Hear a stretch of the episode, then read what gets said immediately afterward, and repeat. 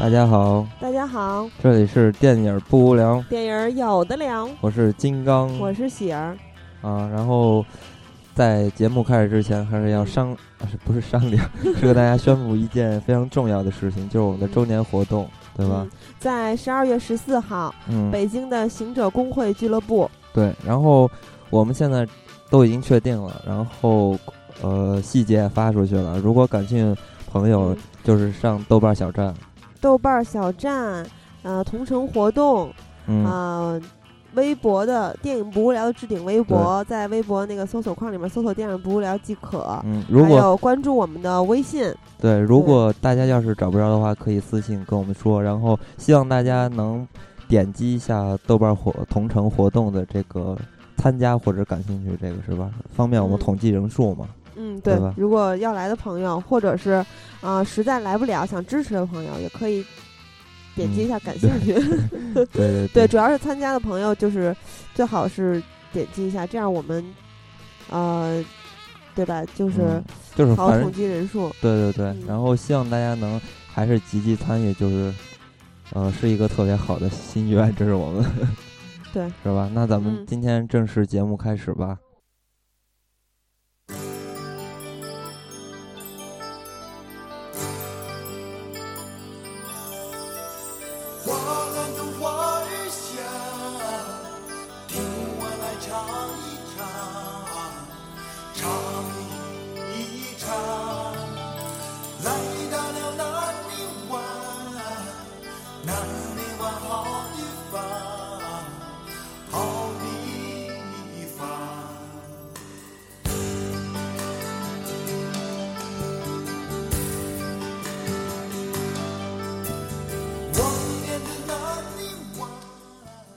大家现在听到这首歌是崔健演唱的《南泥湾》，是吧？嗯，老崔。对，这期大家听到这首音乐，其实我们不是说老崔的新片《蓝色的骨头》，而是要说宁浩为什么要选择这么一首歌作为开场呢？是因为，呃，宁浩早期其实是一个听摇滚长大的孩子，嗯，而且他非常喜欢崔健，对他特别喜欢。其实他跟咱们一样，他也听过。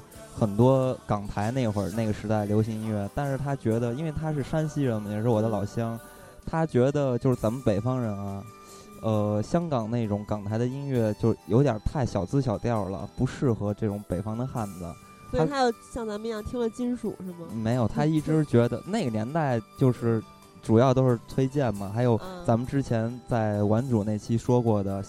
呃，黄土高坡、西北风那个时代的东西，所以他赶上那种东西了，所以他很小就喜欢，呃，摇滚这些东西，以至于最后他拍 MV 也是跟这些有关系，才走上这条路。那咱们这期说宁浩是为什么？是因为这个无人区马上要上映了。对，无人区被评为这个四年后满血复活。啊，至于是不是满血，或者是最后片子有没有改动，这个咱们就不为人知了。呃，这个正好我可以说看到的，我目前看到的消息啊，是黄渤在接受采访的时候说，嗯，确实是有删减，但是呢，是一些片段是青少年不宜观看的，他是这么说的。嗯，那个咱们之后一直捋到这儿再说吧，因为这期是引人系列嘛，咱们也很久很久很久没做了。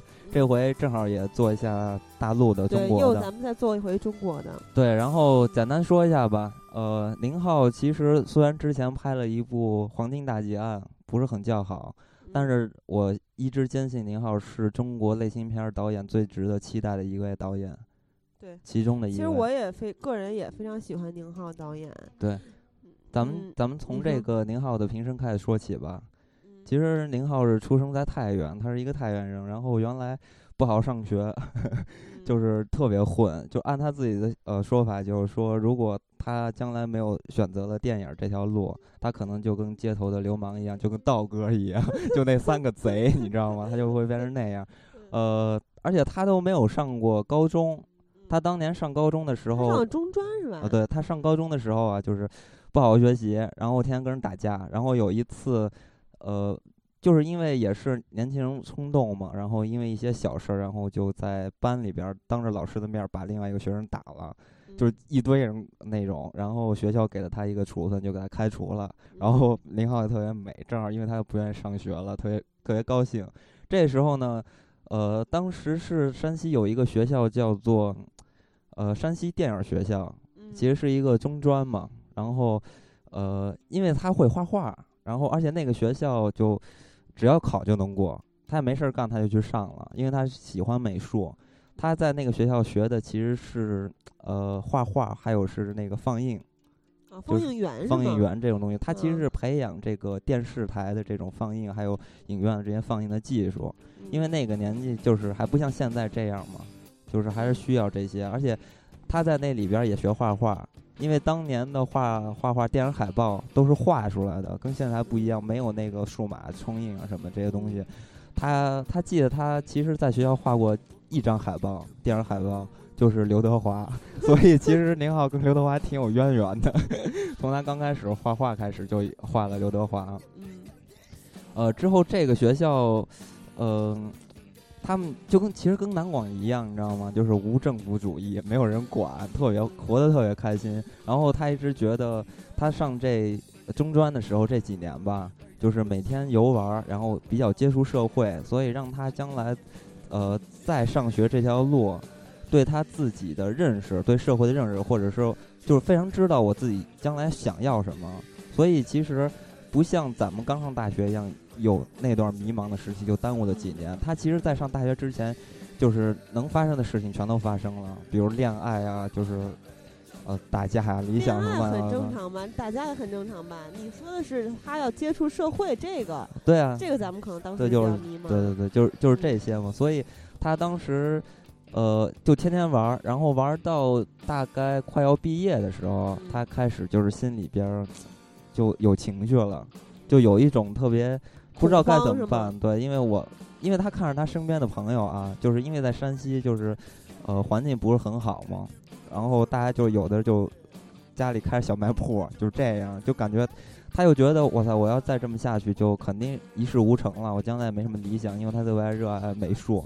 这个时候呢，最后他当年其实也被干了一个工作，就是进了话剧团。他在话剧团天天就给人打开水，然后每每个月挣几百块钱这种，他觉得不是事儿。然后呢，他家里还挺有钱的，就说。他当时就是可能是要妥协现实了。不是铁路工人的孩子吗？啊，对，就肯定还是有点钱吧，因为那个年代铁路应该还可以，还还算不错的工工作。啊，然后当时他家里给他点钱，他打算就是开一个小店卖衣服什么之类的。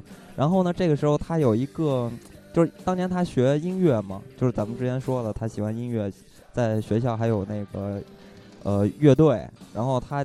认识一个朋友，这个朋友是开琴行的，他就在那个地方天天跟这个人学音乐、学吉他，然后也帮他卖吉他。这个人对他的鼓励特别好。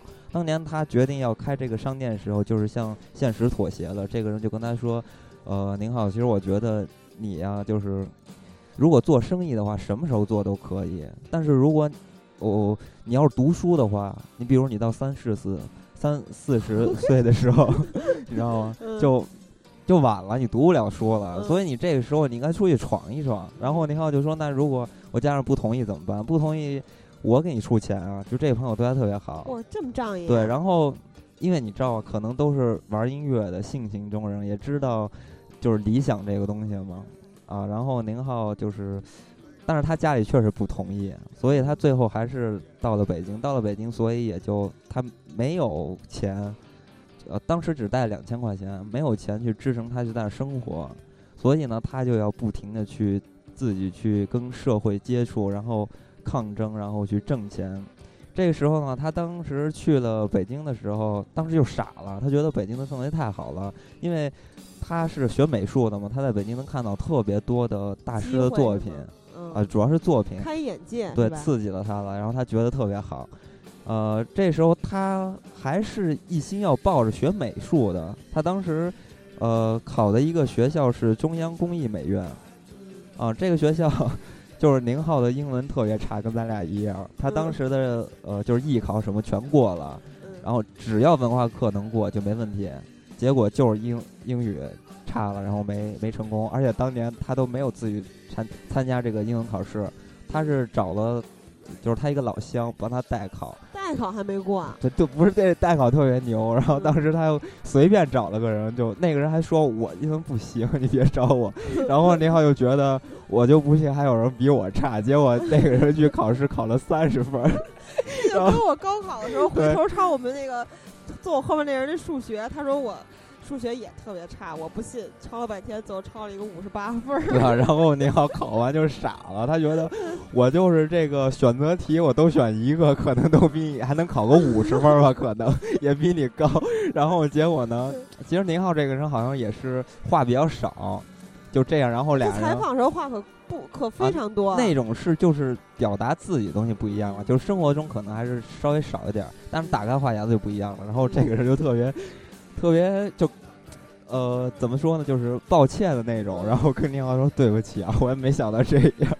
然后宁浩就是说，什么都别说了，你抽根烟。然后俩人在河边坐了一天，然后分道扬镳了。然后宁浩就又回到北京。回到北京的时候呢，他这个时候就想办法。他那个中央工艺美院不在北京吗？在啊，他考试的时候他得回山西考嘛。哦。啊，然后呢，特别逗。然后他又开始想办法了，因为家里人也。就闹得也都不好，然后也没经济来源嘛。觉得他在北京也没干啥事儿。对对，然后这时候呢，他他正好接接触到一些信息吧，就是说，呃，考这个成人高考。嗯。现在也有成人教育嘛？这个是比较简单的，其实。然后当时他就考到了北师大。其实他考到北师大也非常有意思这个事儿，因为当时是他的一个朋友，一个学生，然后。呃，也是过北京来考试了，就考的北师大，然后拉他一块儿去，因为，呃，宁浩是一个就是热爱艺术的这这么这么一个人嘛，他绝对不会选择北师大这个学校，然后这个朋友拉他去，他才去的，结果去了，呃，那个有一个老师，这个老师好像叫周坤，好像是，反正挺有名的一个，呃，一个人物吧，在电视行业应该是挺挺有人名气的，然后是负责考试的，然后就见了宁浩，说你来都来了，那就。考一下呗，然后宁浩觉得当时他是想骗他一百块钱，就是报名费。当时宁浩也就考了，考了，因为成人高考嘛很简单，也就进去了。进去的时候，反正你知道他他原来在呃山西电影学院学学习的时候啊，那个学校不是在山西上中专的吗？啊，对啊，学校嘛，电影学校，那是一个电影学校啊，中专就是。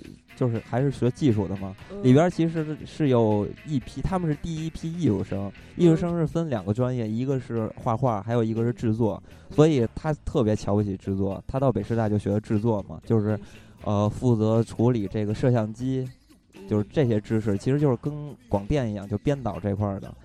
啊，然后他觉得特别瞧不起这帮人。他当年学这个的时候就。不爱带着那帮学制作的人玩，觉得他们不够格，你知道吗？就是 学美术的人好像都有这种心态，就觉得他们才是艺术家这种。然后当时他到了北师大就非常非常不高兴，但是也没办法，因为他得给自己找一个待在北京的理由嘛，所以他也也算是一种逃避吧。然后他又在里边学，然后天天就在那个地方写剧本。嗯，其实当时他是在那个学校的时候接触了很多电影。这时候他看了很多电影，对，看到很多电影。他一开始不是学美术的吗？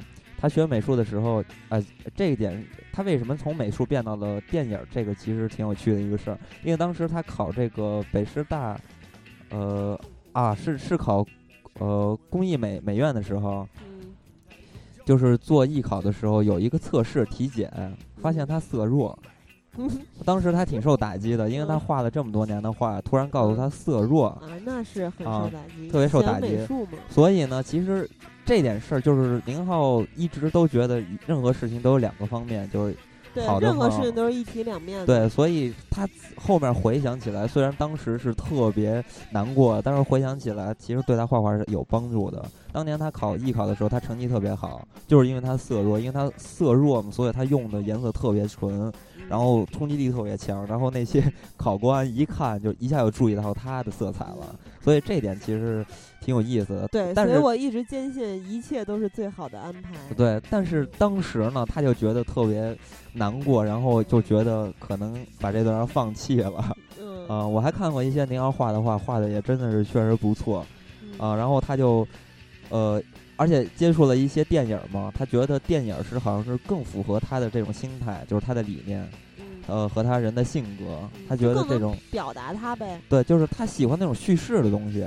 你知道，你你知道，而且他喜欢挑战。你知道，电影他其实是不是一个人能干的事儿？但是画画的就是完全是一个个人的事情了。所以他这个时候就有点热爱电影了。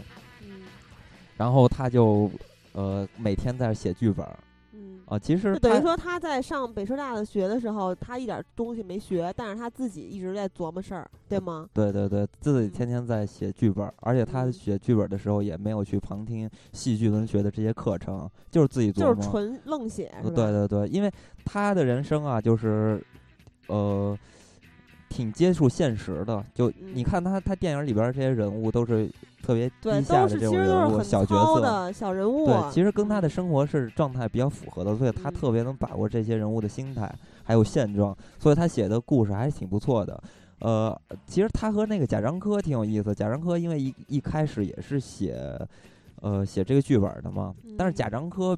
跟他还不一样，贾樟柯一开始是写文学、写诗的，就诗的那种。但是他俩都是山西人啊。对，贾樟柯是汾阳的，但是宁浩呢，就上来就写剧本，而且写的剧本还非常不错。嗯，台词其实宁浩台词很有特色。对对，咱们之后说哈。对，你可以看到，咱他之前他他的所有的片子里边剧本都非常好，而且他都是自己有参与或者。其实我一直特别佩服能自己写剧本的导演，比如冯导就不能，对吧？嗯。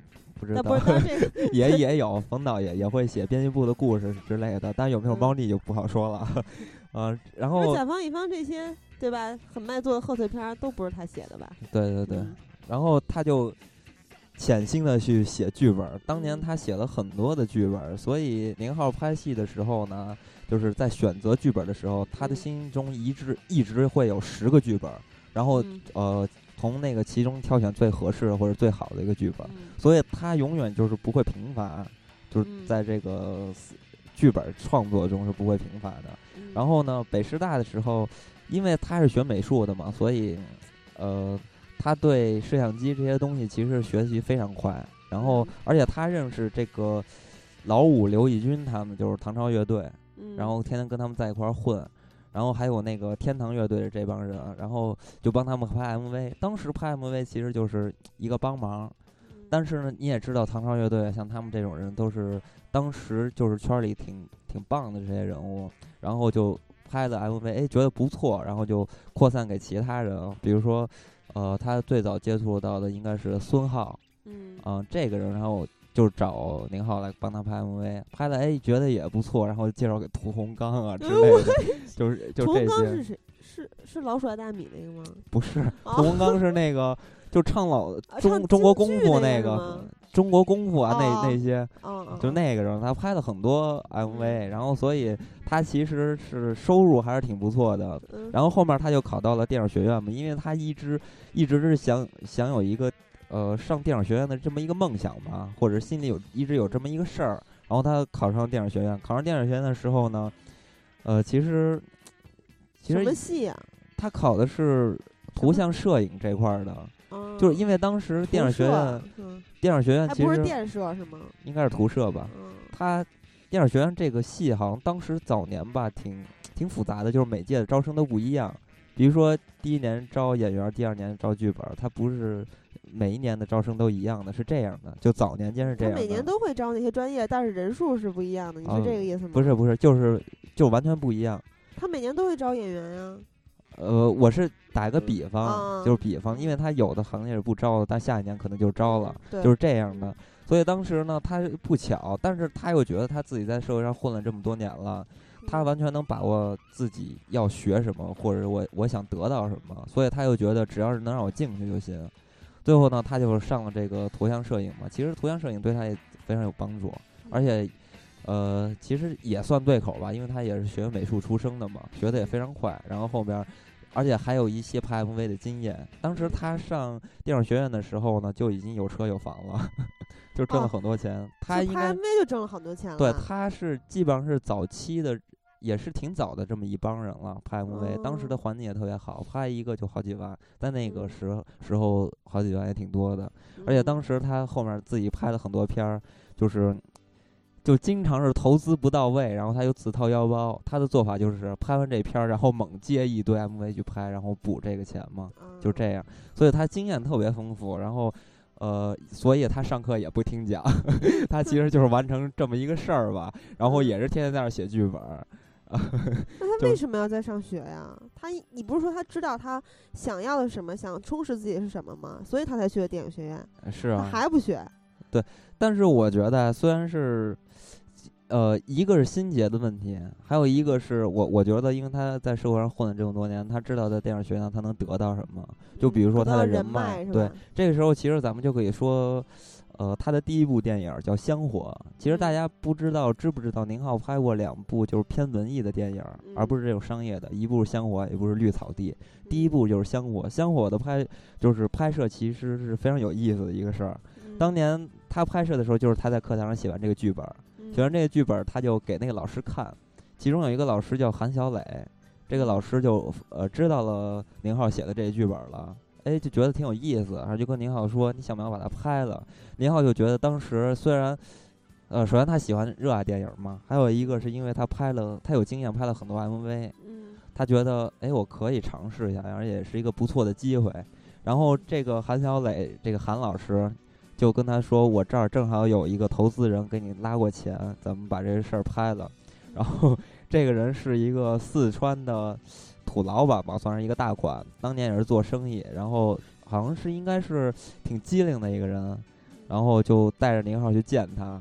当时他们约在一个地方，这个地方是北京特别著名的一个地方，叫天上人间。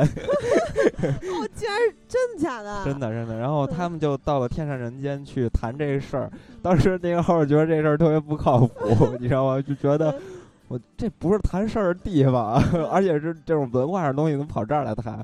而且他当时也没钱，没那么多钱。虽然小有钱，但也不可能那么阔啊，消费起这种地方。当时他一推门进去。小姐都做好了，你知道吗？他当时就傻了，就想这小费谁给啊？然后后面那个人特别大方，当时就给他拍了四万，肯定不会让他给。对，当时就给他拍了四万，就是启动资金，因为就是他当时拍这些戏呢，其实需不需要多少钱嘛。然后当时，然后就各各种陪那个老板喝啊吃啊，就是他也不说话，全部都是韩老师负责。说完拿着钱就走了。然后呃，最后结账当时那老板结了。然后之后呢，他就是呃拍一个，哎，其实可以说一下香火大概是一个什么故事？是一个讲的一个和尚的故事，是对，这个和尚其实是呃宁浩现实中生活中遇到的一个事儿，因为他当年就是一个老乡，是一个和尚。他这个和尚呢，跟咱们。呃，想象中或者电视中看着都不一样，就是电视里边的和尚就是扫地僧那种，就是神功盖世什么的，都会武术。但其实隐藏的绝世高手。对，但现实中的和尚其实是特别现实的，就是现实主义，他们也会为了钱奔走，是吧？当时他这个和尚朋友就天天找他来跟他借钱，然后让他捐钱，就是说我要盖一个佛佛像啊。因为这个故事好像是说山西省一个小村子里。呃，一个小庙中的佛像塌了，然后这个和尚是去到处筹钱，要再修佛像，是吗？这个真实的故事也对，真事儿就是，就是他的来源，形象的来源就是他这个朋友和尚嘛。他当时就觉得，哎，这和尚挺有意思啊，因为和尚应该是有信仰的，但是呢，他又活得这么现实，所以有一有一种矛盾，其实也是，但是这个片子我没看过啊。就可能有可能是造成这种冲突嘛，所以当时他觉得这个事儿挺有意思的，而且确实大家接触到在影视作品上接触到和尚没有这样的，他就是给了你一个现实版的和尚的故事，对吧？其实还也挺有意义的。对，而且这部电影其实，在二零零三年获得了东京银座影展最佳影片奖。对对对，这部电影是他的毕业作品是吗？呃，毕业作品这事儿就我我给你接着说，给你解答这个问题啊。当时他不就。拿着这四万块钱就回到了山西去拍这个片儿了，找的全是这个，都不是专业演员，都不是专业演员。然后呢，正要启动了，然后韩老师给他打了个电话，说这个钱没了。然后宁浩说为什么呀？就是这几万块钱都拿不出来了吗？就是说不靠谱什么的。但是韩老师跟他说了说了一下，当时在那个年代，政府就是应该是不知道是呃这个。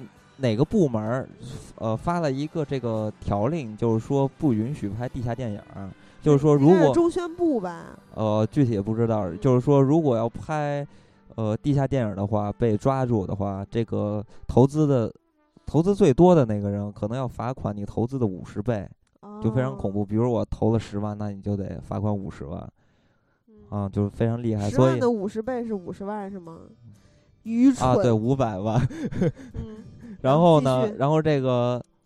呃，吴宇啊，这个吴大老板叫吴宇，这个吴宇就慌了，特别紧张，然后就不敢投，然后就最后没拿出钱。然后呢，这个宁浩他是一个急脾子、急脾气，就是急，不能拖，不能等，这事儿我都准备好了，就绝对不能再拖了。这个时候，而且宁浩是一个不爱麻烦的人，就受不了别人一直在磨耳根子的这种，然后就跟韩老师说，那个。人家要不愿意投，就别投了，是吧？咱们那个，我我这还有点钱，我拿出几万块钱来，咱们把这片儿拍了就算了。然后呢，这个当时呢，这个韩老师就跟他说：“你别这样啊，就是说咱们接着跟他要，就给你解释为什么是毕业作品这个事儿啊。”就韩老师就说：“你就跟他说这个事情是你呃之后毕业要考研究生，所以是作为一个毕业作品去投。”然后。就是宁浩，其实他就是觉得刚才就说的，他嫌麻烦，就没没跟人要钱，就自己又掏腰包就把事儿拍了。拍完之后呢，就是他的处女作拍的也非常成功。然后呢，但是非常可惜的是，当他拍完这个戏之后呢，韩老师去世了。啊，这个，所以呃，我没看过这部片子啊，但是我好像了解到这个片子的结尾会出现一部字，出现一个字幕，大概意思说向韩老师致敬嘛，韩小磊老师致敬，其实就是因为这个，呃，韩老师给了他一个机会，但是韩老师没有看到这个作品，而且当时那很惋惜啊，啊，对，特别惋惜，而且当时他是拍完这个片子就回学校，回学校之后呢，发现韩老师去世了。然后呢，给他打了个电话。去世前他都不知道。呃，给他打了个电话，是他还呃不知道是日子告错他了，他的忌日是告错他了，还是说他记错了？结果当时去了，连韩老师的葬礼都没参加，就没没赶上嘛，因为时间给错开了。当时他觉得挺挺遗憾的这么一个事情，所以这个片子这个片子不不太好找啊。但是如果大家。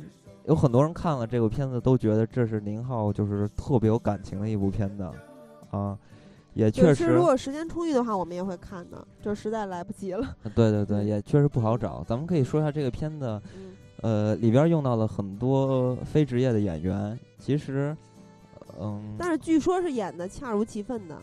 对，为什么这么说呢？就是我我一直有一个想法，然后也是。获得了一些，就是得到了一些人的共识吧。这个想法就是说，其实拍这种文艺的片子的话，对演员的素质要求不是很高。因为我拍这个片子，我只要找这样的人就可以了，他只要表现出这个他真实的生活，反映出来就可以了。但是如果你要拍商业片的话，那就必须需要专业的演员，因为商业的片子它是有特别强烈的冲突，有戏剧性嘛，它好看呀，所以。不是专业的演员是不可能在很短的时间爆发出去那种能量，进入角色，对，然后让人感觉到那种抓张力，然后抓你的人心。所以，呃，刚开始拍片子的话，肯定就是这样了。而且，嗯，宁浩为什么一开始会选择拍文艺片子呢？其实这里边也有一个原因。宁浩是一个特别现实主义的人物，呃，这这么一个人，他觉得有多少钱干多少干多少事儿嘛。而且，其实。呃，他知道，其实在中国呢，作为一个新人想出名的话，他肯定是把自己的作品带到国外去，让人看，对，就走一圈回来，然后让人知道你，先把你炒炒热这个人。看来他也是个机灵鬼儿。对他毕竟是社会上混了这么多年嘛。然后呢，但是老外呢，你要拍一个商业片，拍或者拍一个戏剧性很强的过去跟老外去参加比赛的话。那肯定没戏，你肯定拍不过老外东西，因为戏剧这个东西本来就是来自于那个呃西洋嘛，这么一个东西。中国中国是那个戏曲，而不是戏剧嘛。所以说，他就特别机智的选择了一个地方城市平民生活的这么一个主题，对，就是反映中国的这种东西，就是其实还是抱以猎奇嘛。所以这也是很多第五代导演拍的片子在国际上得奖的一个原因嘛。这也是大实话了啊。啊，然后这个片子大获成功，大获成功呢，他是，呃，就是都把这东西都剪完了，剪完之后呢，就赶到毕业嘛，所以这个事儿也一直都放下了，放下也没有去，呃，发关于发行啊，或者是想这些事儿，他都不想了，因为毕业挺麻烦的，写论论文什么之类的，他就忙这些事儿。然后有一天呢，他当时拍了一个 MV，是《Colorful Days》，就是那个朴树那歌。应该大家都听过那歌，也看过那 MV，那就是宁浩拍的。当时拍这 MV 的时候，是有一个摄影师叫张希，张希就跟宁浩说呢：“哎，我我好像知道你拍了一个故事长片，九十分钟的。”宁浩说：“是啊。”然后他说：“那呃，我我要不然我帮你介绍个人，然后给你拿到那个影展上去，是吧？走一圈，给你试试呗，比一下呗。”然后宁浩说：“行啊。”那然后就。呃，把他介绍给盛志明这么一个这么一个人，嗯，然后就是有机会去参赛嘛，然后盛志明就给宁浩打了个电话，宁浩就拿着碟去找他给他放，然后呢，因为这个片子当时就是他制作的不不是很精良，都是粗剪的，然后剪的是挺乱的，然后而且里边里边都是那个地方话嘛，就是山西话。可能人家也听不懂，然后看没字幕是吧？对，没字幕都没有字幕。然后看的时候，那个人就是一边看，宁浩在一边旁边就翻译。这个时候宁浩看完，而且那个人还特别赶时间，要好像是去国外的，特别赶飞机。然后片子看了一半，然后宁浩就觉得我瞎了，这片完了，肯定没戏了。结果过了三四个月呢，这个盛志明就给宁浩打电话说：“哎，我这儿有个机会，你帮我拿你的片儿过来参加一个洛迦诺电影节。”是瑞士的一个电影节，然后那个宁浩就就搞不清楚了，说这这这诺加呃诺加诺加诺电影节，诺加诺是在什么地方？那人说在瑞士，宁浩说那就尝试一下吧，然后就带过去了，带过去哎，没想到获奖了，啊，非常成功，然后宁浩就特别爽，然后俩人。他他和他的另外一个朋友，就是他的经纪人嘛，制片人还是经纪人吧，就一块儿去那个地方参加影展。然后俩人想的特别高兴，就是因为也没出过过国，然后一下去十四天，特别爽，就过去玩儿呗。就 俩人也不会英文，特别囧。然后住那宾馆，你知道咱们看那个呃《疯狂的石头》有一幕，就是那个谁 他二零零二年的第一泡屎是吗？呃，对，然后还有那个。小军不是小军，就是包什么红那个保安，那俩保安他们是住一个房间嘛？然后包头波涛嘛？啊，对，然后就锁到门外了，那个阳台，然后爬窗子那段特别搞笑那个剧。其实那个故事就是发生在他俩身上，他俩就是 就是他那个哥们儿，他那个哥们儿特别欠，虽然英文不好了，还是过去老呲妞了，老跟洋妞说话什么的，特别逗。然后他就他俩就坐的没事儿嘛，就在那个。呃，旅店那个阳台坐着，脚还一直拨了那个门儿，然后俩人都光光着，穿的裤衩他那哥们儿穿那个 Mickey 的裤衩 特别囧，然后不小心把那个阳台门给关住了，然后 锁着，俩人傻了，回不去了，然后。那个人穿的密集裤衩，爬到那边楼上下去，跟人拿着钥匙又上来，看打开门。然后底下人也说流氓，然后大家都看着。然后林浩又觉得这事儿挺逗的，后面就写到了《疯狂的石头》，而且这个写肖猛就是谢小萌的很多呃笑点，还有那种形象，其实都来自于他这哥们儿。他哥们儿呲妞这么呲啊？哎，城市是子宫。对，谢小萌不是就老呲妞？其实他也这样，就特别逗。啊，其实这是一段非常有有趣的趣事儿，就拿出来跟大家说一下。然后呢，参加影节回来了，获得奖，不是就是还不错嘛，反正挺满意的。然后玩了十四天，嗯，呃，然后就回来了。回来之后呢，他就，呃，大家应该知道有一个电视剧叫《中国式离婚》，应该好像是陈道明演的那部片子。然后就找他当执行导演。当时他是个小青年嘛，行道也不深。也没做过电视，然后因为是朋友介绍过来的，所以他就过来。他是特别实诚的一个人，他是想把这个电视就是给人做好，所以当时特别负责，就是在那个剧组就是哎谁谁谁的，就是就那样。然后你知道电视圈这些人就是有有一点这种资历的这种东西，他们看你年轻又没有行当，然后就不服你。当时做的特别不高兴，然后。这这个时候呢，正好就是东京电影节，给宁浩通知，就说来参加比赛，然后他就过去散散心，别给人家添乱了，他就走了，走了，然后去了东京电影节，哎，没想到还拿了个奖，啊，就是特别最佳影片奖呢。对对对，这个而且确实能说明《香火》这部片子确实不错啊，啊，有机会一定也得看一下。啊，这其实这个大概就是《香火》的一个幕后的故事吧。嗯。啊，然后呢，接下来就到了绿草地了。绿草地其实是是他拍完《香火》呢之后小有名气了嘛，有很多人就来找他了。当时有三波人，一波是这个法国的投资商，然后跟他说能不能再拍一个类似反映中国题材的电影。然后还有一波人是。电影学院的卢冰，这也是一个老师，就跟宁浩说，就其实就跟宁浩就说是赚点钱，就呃跟他说，呃，就现在有这么一个故事，就是反映这个呃江浙有一个小孩儿，就是农民那种小孩儿，然后去拍一个打乒乓球的故事。乒乓球还行。乒乓球，你知道为什么啊？就是这乒乓球故事特别扯，反正就是大概就是说这小孩儿。特别有天赋，然后不懈的努力，过关斩将，最后获得怎么怎么样的成绩。这种片子谁会拍？励志故事，就太无聊了。但是他们他们为什么要拍这个片子？是因为当时也是有一个特别好的环境，就是说，呃，假如你要拍一个反映就是农民题材的电影，呃，国家给你五十万。然后，如果你要是再拍一个儿童电影，国家再给你五十万。如而且你拍完这个电影如果不错的话，卖给电影频道能拿个五六十万。所以这个片子还没拍呢，就差不多的话能挣一百五六十万呢，就不错。但是宁浩就觉得这东西太无聊了，我肯定不会拍，然后就不拍嘛。然后呢，呃，然后他又去参加那个香港电影节了，你知道？去参加香香港电影节的时候。就是去参加完之后回到，就是应该是回到北京了吧，在一个新疆馆子里吃饭。你看咱们在新疆馆子里吃饭，经常会看到那个伊犁大草原的那种 海报什么的。哎，他觉得哇塞，这个挺美的啊，因为他小时候也经常去新疆，就去过啊，不是新疆，去过蒙古吗？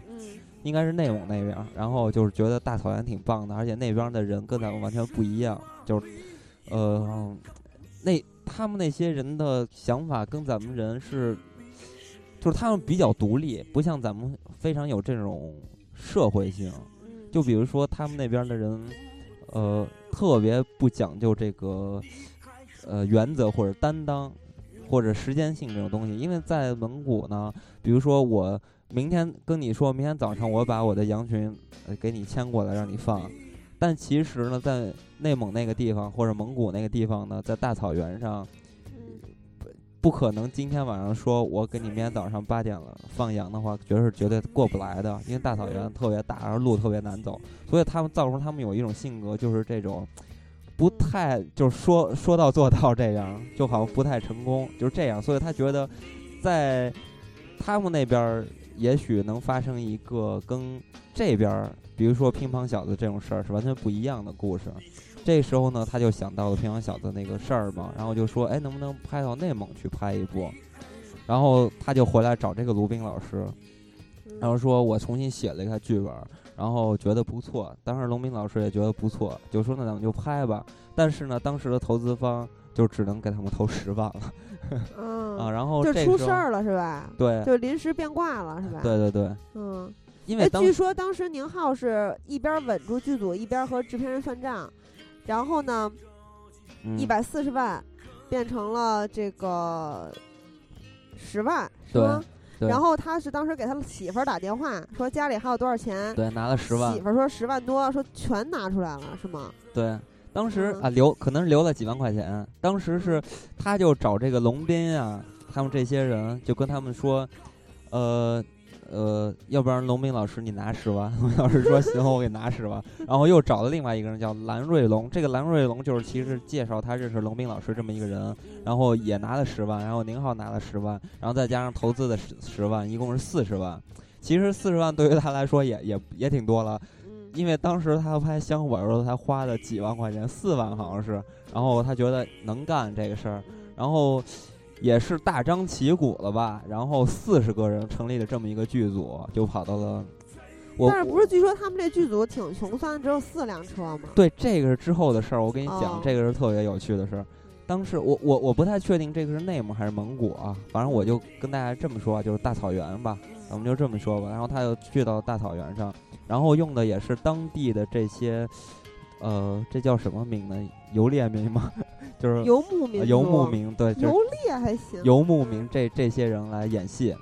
啊，就又没启用专业演员是吧？啊，不需要。这个故事大概是讲，就是一个蒙古的小孩儿，哎，突然发现了一个乒乓球，然后通过，因为他们那边接触信息特别少，尤其是在大草原上，咱们不说是城市人啊，大草原上这些人，他们也获得不不得获得。不到的那些资讯，然后就突然听说这是中国的国球，他们觉得这是中国的国宝，然后这个小孩捡到了这个乒乓球，就一心着想要归还呃中国或者祖国这样。他是觉得全中国只有一个乒乓球，对他觉得是国宝嘛，就跟大宝石一样这种。然后小孩就特别可爱，要归还这个东西。大概故事是这样。当时他们到了这个地方就拍戏呢。当时呢就觉得我操大草原太美了，什么什么什么的。然后但是发现，在那儿拍戏的时候，他们才知道那个地方的艰苦。就是当时他们不是有四十多个人吗？比如说吧，他们是这样，就是，呃，刚开始也有很多辆车啊，是这样。结果他们拍这个戏的时候，特点特别背，经常车就翻了。嗯，不是有一次翻深沟里。一小孩儿那胯骨骨折了，对，这是他们的主演。当时啊，头上还缝六针。你知道这小孩儿，这小孩儿发生这个事儿意外是怎么回事吗？这我我觉得这事儿特别悲剧。就当时是他的一个朋友带着一个女孩儿，这女孩儿好像是一他那个哥们儿的，呃，应该是学生，好像是过来是实习，让他做宁浩的一个助理，呃，对，助理这种角色。然后呢，这女孩儿。当时就觉得在大草原上开车又没人，就就疯了命的就开呗。嗯。结果呢，他不知道大草原上那个地势特别坑坑洼洼，坑坑洼洼的，然后开的又特别快，一下就翻了，带着那主演就把小孩那个盆骨都骨折了。还有一女演员肋那个肋呃锁骨骨折了。对啊，然后呢就出了很多事儿嘛，然后很多人都不行了。然后有一次特别逗，是他们出去拍戏，然后车就坏了，呃。车都坏了，然后后面很多人就说：“啊，导演，我我不想干了，我要回北京。”然后后面就都走了。走了之后，然后他们是做美术的。当时林浩就觉得啊，反正他们大概的这些画面都都搭好了，那你就走吧。走了之后呢？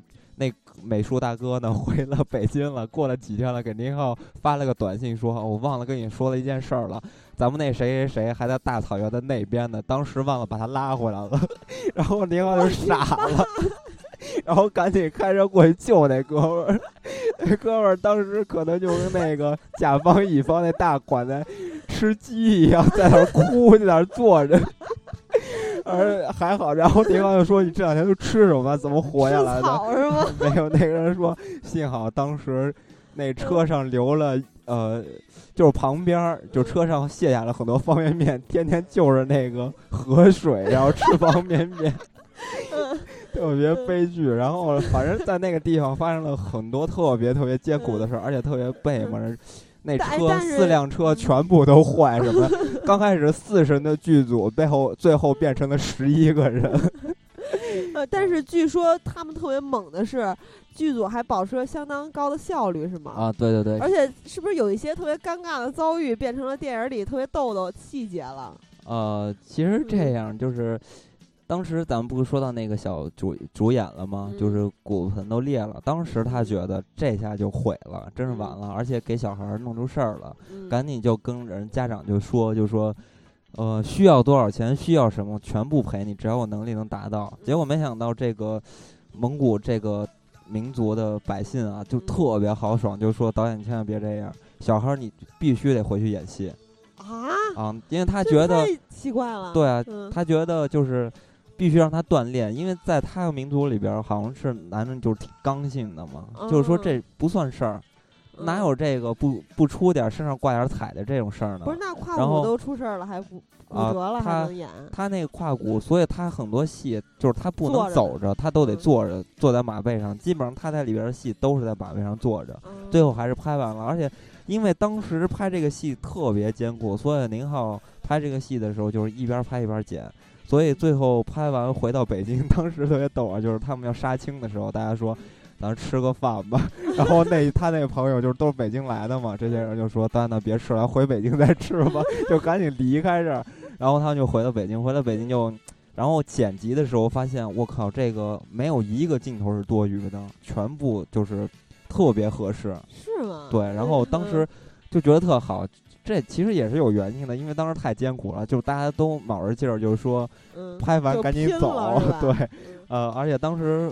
宁浩其实回忆这个事情的时候挺有意思的，因为他觉得在那个地方简直太艰苦了，也锻炼了他们是吧？对对对，而且当时他他觉得在这儿拍过戏，我就真正知道什么是苦，以后再拍戏就不觉得苦了。比如说他当时拍《疯狂的石头》，那戏挺闹的嘛，是吧？很多人都觉得苦，宁浩说这算什么呀？就是当时，就所以说也是不可多得的经历，是吧？嗯，而且呢，他在拍《绿草地》的时候呢。呃，其实心里有了无人区的想法，哦，当时就有了。对，因为他在这个地方发现，其实这个地方比新疆那个地方更蛮荒，对，更像无人区，因为真的是荒，那大草原上一片多少多长的距离都看不着一个人这样，所以他真觉得，呃，这是个无人区，而且当时他觉得，就我刚才也说到了，就是那些人他们是特别酷嘛，就是。当时宁浩举了一个例子，他他觉得为什么美国的西部片那帮人特别酷，或者西部的那些人为什么那么酷？他也喜欢西部片。对他特别喜欢西部片，就是因为那些人呃不会笑，他觉得 笑其实是咱们社会人拥有的一个功能。对，就我我觉得对于我来说，如果不笑的话，我我没法生活。对啊，就是说，你比如说我要跟人见面，我跟人微笑，这表达一种友好。其实它是有一定功利性的方法嘛，其实是一个伪装。但是你在那种他们那种比较原始的地方，就是那种动物性比较强的人们身上，你看不着笑。就像西部那样的人特别苦，西部电影那些人，你看哪个那些枪手会哎，就是哎那样给你打一枪是吧？绝对不会，都是特别酷，因为他们没有这个概念，他们觉得是怎么样就是怎么样。他不会去伪装自己，是所以这时候他想到了就是动物性这个东西，所以他有了无人区这个灵感。对，这也是咱们在无人区的宣传里面听到最多的一句话，就是动物性。嗯，啊，然后咱们接着说哈，然后，呃，他拍完这个戏呢之后，就是，呃，也是参加这个。就是拿了很多奖吧，应该是拿了柏林电影节和香港电影节入选了当年的这两个电影节，而且呢拿到了上海电影节亚洲区最受欢迎奖。对对，然后而且在纽约上映呢，他纽约上映了嘛？嗯，纽约时报还给他很高的评价。对，这个片子其实是一个契机，是当最后他能拍，嗯，《疯狂的石头》算是一个契机吧。当时他也是到香港电影节的时候。刘德华华仔。啊，对，哎，我刚才说错了啊，那个法国的投资商是这个时候跟他投资的，啊，跟他说给他拿那个五六百万吧，拍一部中国反映中国题材的电影，这个时候他真的是名气又大了嘛。然后呢，还有一一帮人，就是也是电影学院的这帮人，好像是，然后是，呃，给他投资七百万吧，好像是叫焦雄平这些人就跟他说，因为他焦雄平很厉害，对他听他听过。宁浩给他讲过一个故事，然后这个故事大概应该是叫《双塔记》。当时他就觉得，哎，这个故事挺有意思的，能反映中国，但又不是特别的，就有一点商业性质，所以就给他出七百万让他投这个东西啊，让他拍这个东西。然后呢，这时候就是咱们的这个华仔出现了，啊，华仔当时华仔真的是还挺能慧眼识英雄的，对，华仔当时不是伯乐，对他当时不是有一个电影基金嘛，然后就是。鼓呃鼓励这些新人导演，新人导演。然后呢，其实你知道，就是香港啊，华仔、刘伟强和另外一个我忘了是谁了，他们三个人扶持了很多很多的导演。对，比如说这个韩战的两位导演。对，虽然他俩就是一个梁梁梁梁良民、陆建清嘛，他俩其实已经快四十岁了哈。对，对他们两个就是一直在当执行导演或者是副导，反正这些所谓近几年的新新的也导演，其实都是在行业内混了很多年的。对，但是而且他们的背后一直是这三个人在扶持他们。这个咱们之后在咱们的香港电影系列里面好好聊一聊。对对对，这都挺有意思的事儿啊。然后其实当时大家都知道刘德华给他投了五百万嘛，就是当时说的是五百万啊，其实最后对最后投的是五投变成了三百万。当时宁浩想的特美，他觉得投五百万，那我跟他说说，直接凑个七百万，结果没想到减成了三百万，就是上下二百万。其实这个三个条件都是挺挺棒的嘛，因为钱都挺多的，而且相对来说，刘德华给他投的这个是最少的。其实当时不是刘德华找的他，是刘德华另外的一个。应该是刘德华那帮人里边的一个人，叫于国于伟国，这个人找的宁浩，就跟他说了这个事儿。当时为什么宁浩选择了刘德华的这个东西呢？是因为当时刘德华就是看到了《绿草地》这个片子。因为如果大家看过《绿草地》的这个片子的话，可以发现就是那个那个呃主角的父亲是一个挺搞笑的人物。其实这个片子能看出来，宁浩有一种搞笑的这种东西了，就黑色幽默了。然后呢，就跟他说：“你能不能拍一个商业片，呃，搞笑类型的？”嗯啊，然后当时宁浩，咱们之前不是也说过吗？宁浩不是说我特别喜欢去拍文艺片，而是说他只是一个，其实算一个功能吧，做自己力所能及的事儿。对，是这样的。其实宁浩是，呃，特别想拍商业片的，因为他觉得这个可能跟他兴趣有关吧。这个就不多说了，这是以个人的看法了嘛。然后，首先呢，他是觉得有机会拍商业片，而且呢，刘德华跟他完全对他没有任何要求，就是自由性特别高，不会给他任何限制，所以他觉得钱少点就少点吧，所以我只要我拍的痛快。因为大家可以看到宁浩的采访，可以看到他对票房其实没有特别大的这个想法，是吧？他其实是只要自己拍高兴就可以，他是这样这么一个人。然后他就拍到了。最后就选了刘德华的这个事儿，然后呢，其实这个片子的前身叫做《大钻石》，就是《疯狂的石头》。这个片子翡翠了啊。其实这个片子呢，它的灵感是来自于，就是他原来刚到北京的时候是住在那个地下室嘛，就是跟大家租的房这种。然后他天天就琢磨事儿，就觉得哎，这个事儿挺有意思的，就租房这个事儿。比如说，如果一个警察和一个小偷。是合租的关系，这俩人不就肯定特别呃笑料吗？或者是矛盾的地方出现，他就通过这个去慢慢搭构的这个故事。你可以看到这个片子，经常会看见他们这帮人各种交集。对，当时房间是挨着的。道哥他们那不是一一面墙吗？道哥还说 什么素质？就是那个。对，第一次有交集就是那个呃，警察在盯那个图。是吧？然后他们这边在画图，就道道格画的巨次，画的特别草。对，然后这个片子啊，就这个大钻石呢，其实是它，就是它的概念其实是比这个香火还早，香火之前就有了这个想法了，所以也更加的确切的说明多大钱干多大事儿。啊，然后呢，而且这个片子是被这个中戏九八级毕业生，就是他们毕业时候排过，就是毕业大戏嘛排过。还是邓超主演的 啊啊！他跟邓超是一届的？呃，不是不是，他没上过中戏啊，他是朋友认识，然后就把他的剧本拿过来了。因为这个这个呃本本子，然后故事就是戏剧性挺强的，挺适合话剧的，挺好玩的嘛。然后呢，他们当时就是这帮学生拍了两，就是排了两个戏，一个是翠花上酸菜，还有一个就是大钻石。然后呢。就是这个翠花上酸菜，其实就是麻花系列，就是麻花的那个系列的一个作品。然后第一部就翠花，第二部是麻花嘛。然后后边就是他们最后选的是上酸菜，就是酸菜这个戏没有选择了大钻石，但是最早其实是大钻石他们第一次排的。然后啊，这是说一下它的前身啊，就是疯狂石头这个前身。然后后面他就哎就想了我。呃，想来想去，其实最合适的就是大钻石这个事儿，然后他就开始写这个本本子，然后他当时其实是想，我这个片子是要在武汉拍呢，还是在什么地方拍？然后当时他是跑到了丽江，好像是丽江当时遇上了一个。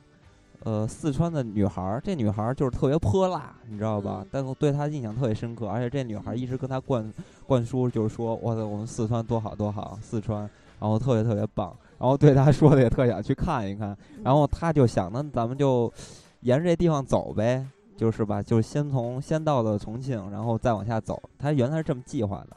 然后一到了重庆，就发现我靠，这个地方好啊，就是人物都特别生猛，特别泼辣。然后每天这帮人大夏天光着膀子在街上吃麻辣烫什么，是一个特别火爆的城市。所以你想啊，这么一个戏放在一个像南对放在一个南方的这种地方，怎么可能呢？就是比较奇怪。所以他就最后直接就不用往下走了，直接就在重庆开拍了，就觉得我这地方太好了，所以就拍了。然后他拍之前呢，就到处给他这个同行或者朋友讲这个故事，很多人就觉得这本子不好，就是因为为什么呀？就是他们就觉得，因为当时呢，中国的电影市场是没有小成本电影这个概念，或者说这个东西从来没挣过钱，非常少，也是宁浩带起了这个风潮嘛。但是宁浩就想不通啊，就说：“哎，你们当时听这个故事的时候特高兴，为什么一说拍都不乐意了？”所以他就偏要把这东西拍出来。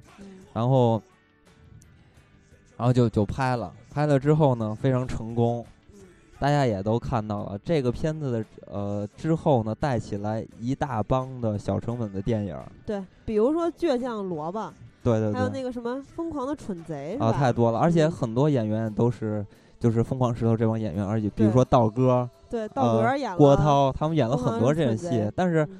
每每一部都非常烂，我 我觉得那些戏就是因为赶上我好像睡着了，对，赶上这个风潮，而呃对，就就像萝卜也是黄渤演的嘛，然后就但是黄渤还是依然演的很好，对，就赶上这波风潮了，就圈钱嘛，其实我是这么认为的啊，但是他们都没有达到疯狂的石头这个成绩，疯狂的石头当时是呃投资的是五十多万吧。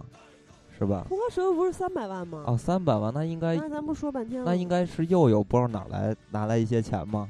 不是，不是说刘德华啊啊，对对对，就三，我想三十万了，对对对，啊对，这其实，呃，大家这三百万其实不是全部都是由刘德华来投资的，其实还有一个内地的人给他投资，投了一百五十万，就是说刘德华掏一百五十万，那个人掏一百五十万，其实这么构成的，这个大家一定要理解啊。啊，然后拍完这个片子，三百万挣了三千万，就是高回报率，对，十倍，而且第一天不是第一周就收了六百万，特别猛。而且他其实他是纯口碑营销的，呃，其实这个事儿可以感谢韩三平，嗯，呃，当时看韩三平看到了这个片子之后，给宁浩打了个电话，就说那个。过来，我跟你谈谈吧。宁浩当时也是小弟，就是吐屁颠儿屁颠儿就过去了。然后当时韩三平就跟他说：“看这个片子觉得非常好。”然后直接就跟宁浩说：“我我决定给你做一百个拷贝。你知道当年呢，一百个拷贝跟现在完全不是一个概念，因为当年是传统制作，不像现在都是数码的，完全没有成本。当年一个拷贝一万，一百个拷贝就一百万。当时就是他挺有魄力的，韩三平就他他眼光。”比较独到，就觉得这片子能挣钱，然后当时考了一百一百个拷贝，然后就帮他宣传，而且当时也确实是片子已经上了嘛，所以宣传期已经过了最好的时间了。然后呢，韩三平其实是有能耐嘛，大家也都知道中呃中影集团是吧？然后就把刘德华给拉来了，而且刘德华当时也没看过这个片子，当时就。跟这个宁浩就一块电影院那去看，其实他请刘德华来就是吸引媒体，然后来曝光这个片子。刘德华不是本来就亚亚洲新星导演计划就是投了吗？对啊，但是但他他都没看是吗？对他没看过，他不知道这个情况。但是刘德华其实特别仗义啊，他来了之后。他知道这帮媒体其实就是为了拍他一下就走，不会看电影，所以刘德华 在开对在不没有在开开始看电影之前就跟宁浩坐着一直在看电影，然后完了之前就从来没上过台，就不给媒体拍他的机会，所以呢，然后。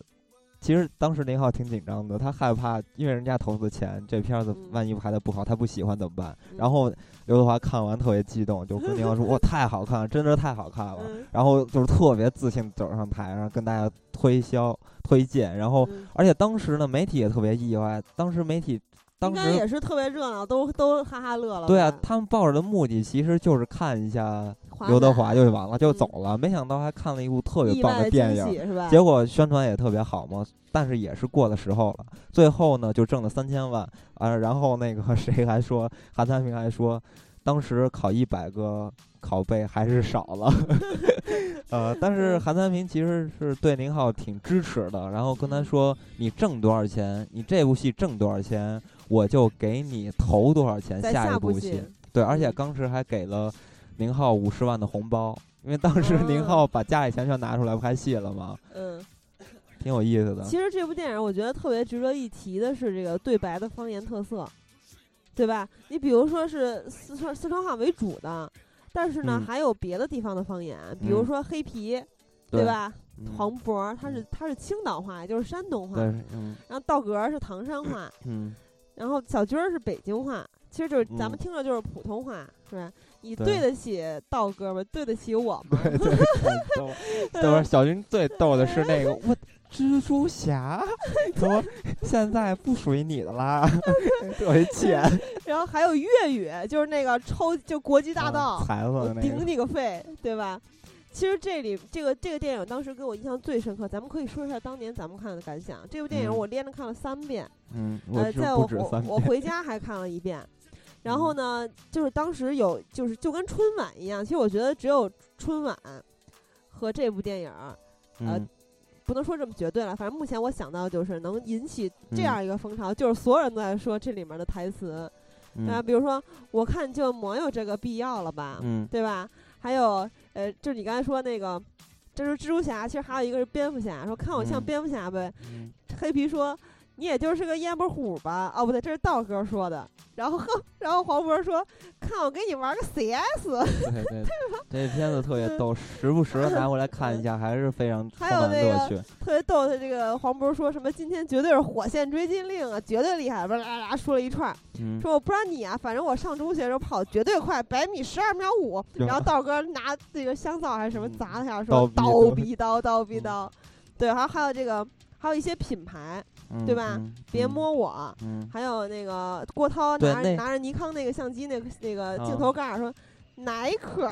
对这个还出相机当时哎，其实这些都变成了 流行语言。其实我给大家再讲一个幕后的趣闻吧。当时因为这个戏是呃刘德华他们那边投的嘛，所以他们有关系特别大。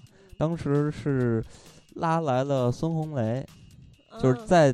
其实他当时已经敲定郭涛。孙红雷当时干嘛呢？呃，跳街舞呢？没有没有，孙红雷当时已经已成名了啊。当但是他们当时是已跟已经跟这个郭涛敲定合同了。嗯。然后，但是孙红雷要来了，当时就是制片这帮人就觉得肯定孙红雷来的这更好卖嘛，因为名气比较大。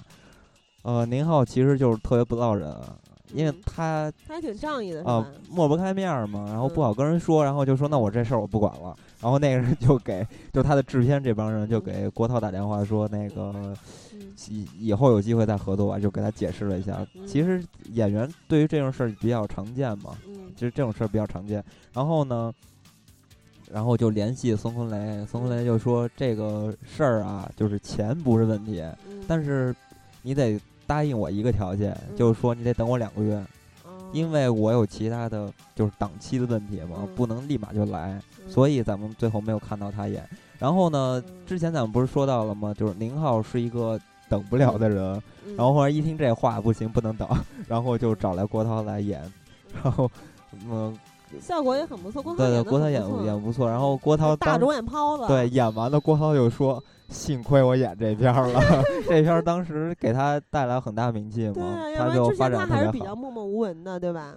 对，然后这里边也是，呃，比如说徐峥啊、黄渤是吧，也都捧出来一些，就是其实黄渤露了露了个脸对对对。然后徐峥那会儿是刚演完双方。猪八戒，呃，猪八戒小有名气吧，但也挺挺次的那么一个 角色是吧？其实也是颁证他了。对，其实我对他一开始印象不好，就是因为那部剧。对对对，呃，其实接下来咱们可以接着说一说《疯狂赛车》，因为这是疯狂系列嘛。疯狂赛车当时韩三平也跟他说了，就是说挣多少钱给你投多少钱，最后给他投了一千多万，好像一千三百万吧，大概这个样子吧。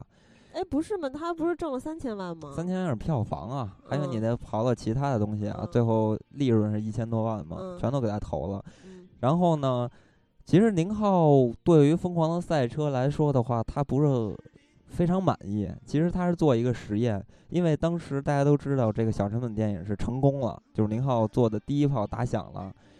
呃，他觉得为什么不满意《疯狂的赛车》呢？因为他觉得这个片子没有任何的话是去，就是想说的话，就只不过是一个技术的重复利用，就是完全是照搬疯狂疯狂石头。对，但是呢，他是要实验两个事情，一个事情就是，呃，中中型投资的这种片子有没有市场，因为呃，因为他一直觉得吧，就是电影产业呢，就是这个片子类型啊，就必须是一个，就是这个结构啊，必须是一个枣核结构，两头大中两头小中间大，就是说，比如说这个中投资的这种电影啊，应该产量在百分之七十五左右啊，百分之七十大概的样子，那那中投是多少多少？就应该是四千万左右吧。嗯呃，还有小成本就几百万嘛，嗯占占个百分之十五左右的，然后嗯一年砸几部大片子就上亿这种，嗯是也是百分之十五。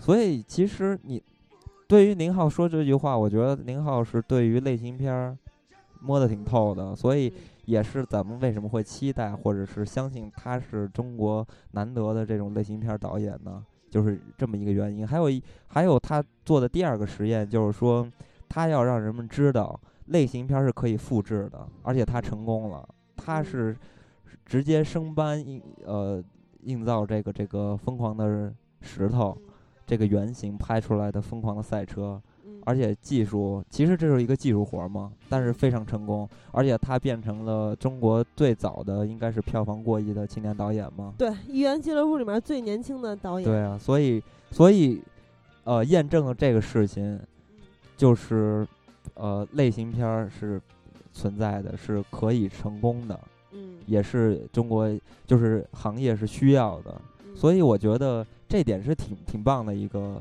触动，就是出发点。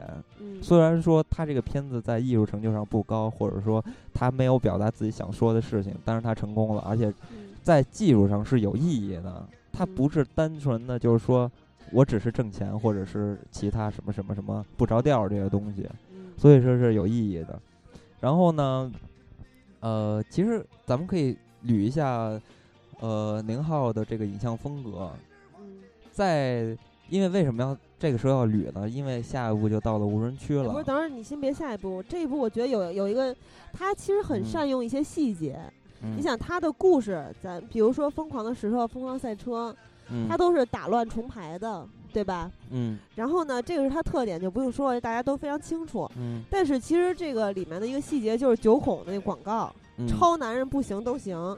当时是有这个七个人，对吧？七个嗯小弟都穿着超人的衣服。嗯，当时呢，第一次出现的时候，就是他一个正常的排序，嗯每个人这是背后一个字嘛，是真男人不行都行。嗯这个时候呢，这个后来他们不是在那儿排练，就是喊口号什么，在那个操场上骑车嘛？嗯黄渤来打他来了，对吧？嗯要钱来了，要钱完之后，这帮人报警，警察来了之后，发生了这个各种事儿啊，什么黑帮老大荣祥啊，还有黄渤搁那儿跑啊，这帮都产生交集，对吧？啊、然后报警之后，这排人看热闹，就变成了男人行都不行。后来看自行车赛的时候，也就是到影片尾声的时候，黄渤去嗯就误打误撞进了那自行车赛，还拿了个冠军。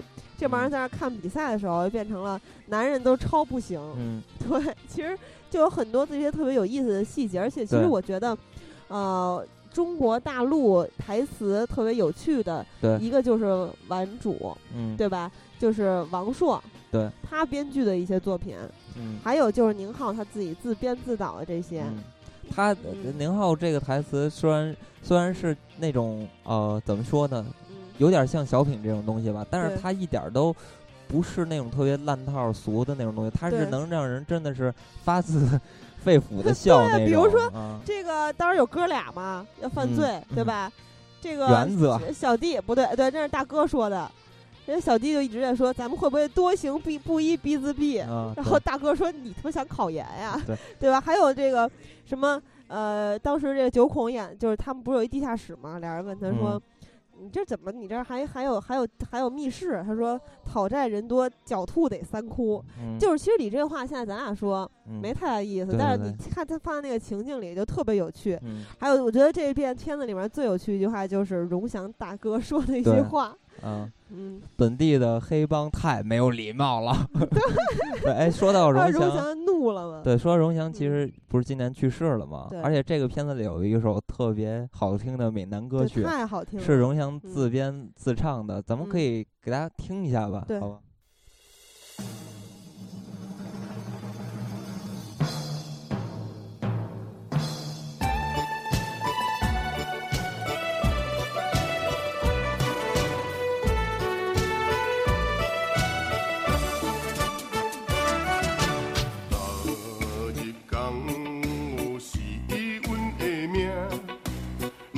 是甘愿做歹仔，做兄弟好过世，逐天亲金孤单人，有时头，拜兄弟，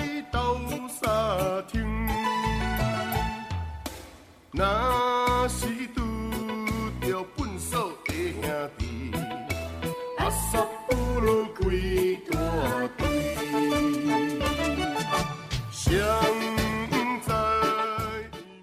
这个歌还挺好听的，而且对而且它里面有一句它有一句歌词是“踏入江湖是我的命，不是甘愿做坏子”。对，就我特别喜欢闽闽南语的歌，就是从《古惑仔》里面柯受良大哥唱了一首。嗯，其实呃呃，您好片子真是全国大江南北的跑。你看这个片子是在厦门拍的，而且很少有电影是在福建那边取景，所以这个片子挺有。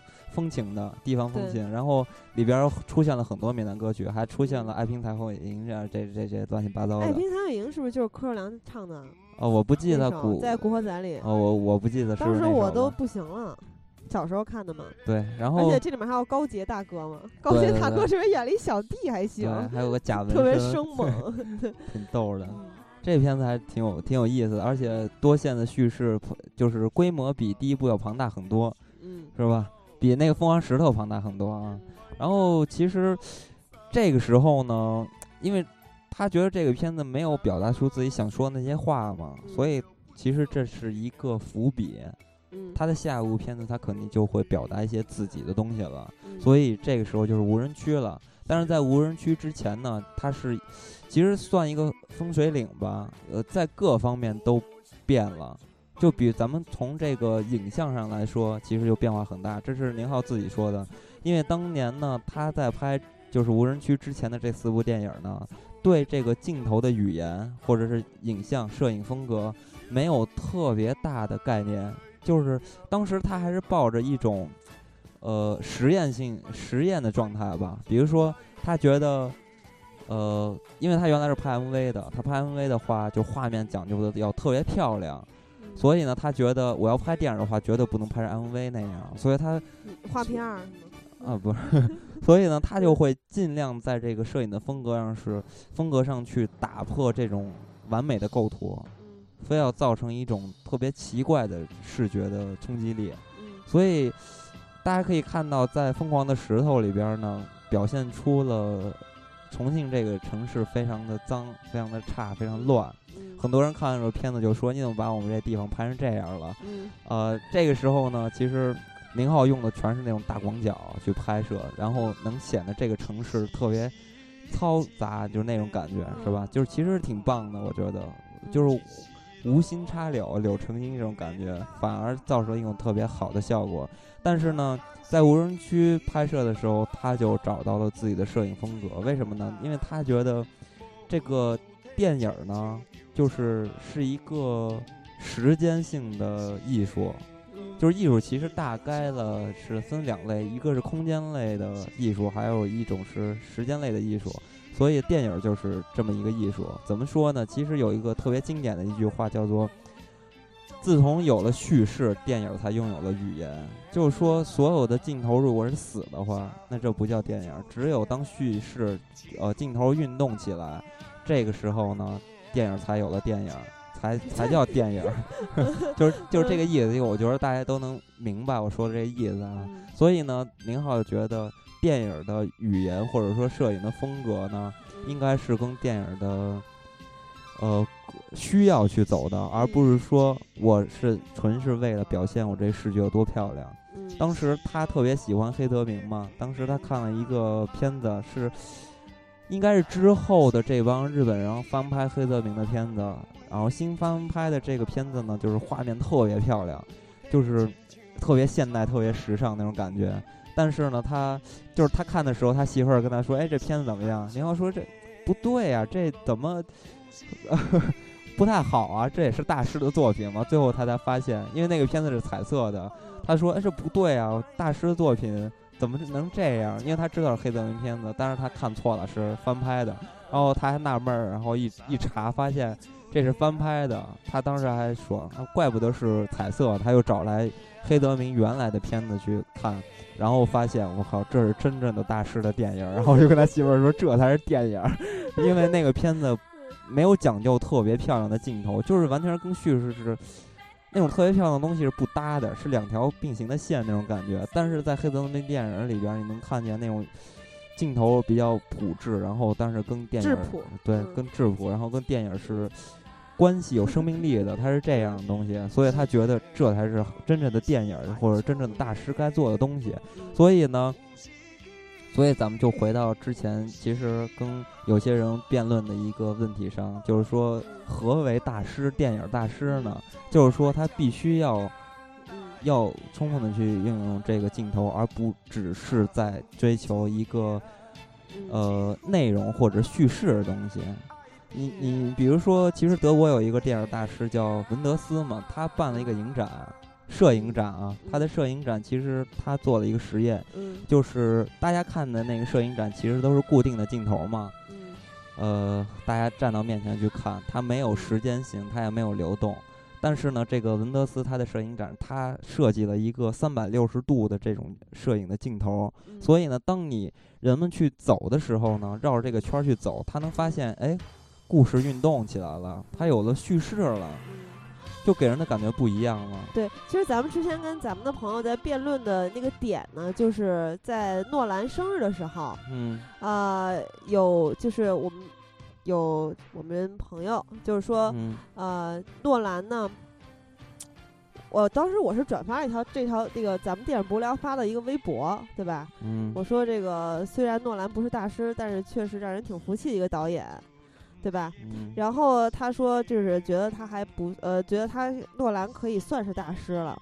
然后当时咱们就是觉得嘛，大师其实我就我来，我觉得啊，我觉得大师不仅仅是那种颠覆你的思维方式，用这个其实诺兰是用奇想让你叹为观止，他叙事很强，对吧？诺兰完全没有颠覆你的思维方式。对，呃，然后呢？他是应该创造一种电影语言，影响后辈的电影人，改变他们讲故事的方式。嗯，对，其实也也不能说非得创造吧，但是他必须要关注这一点，他必须要懂。比如说库布里克、黑泽明、诺兰，其实他是在沿用前人讲故事的方式。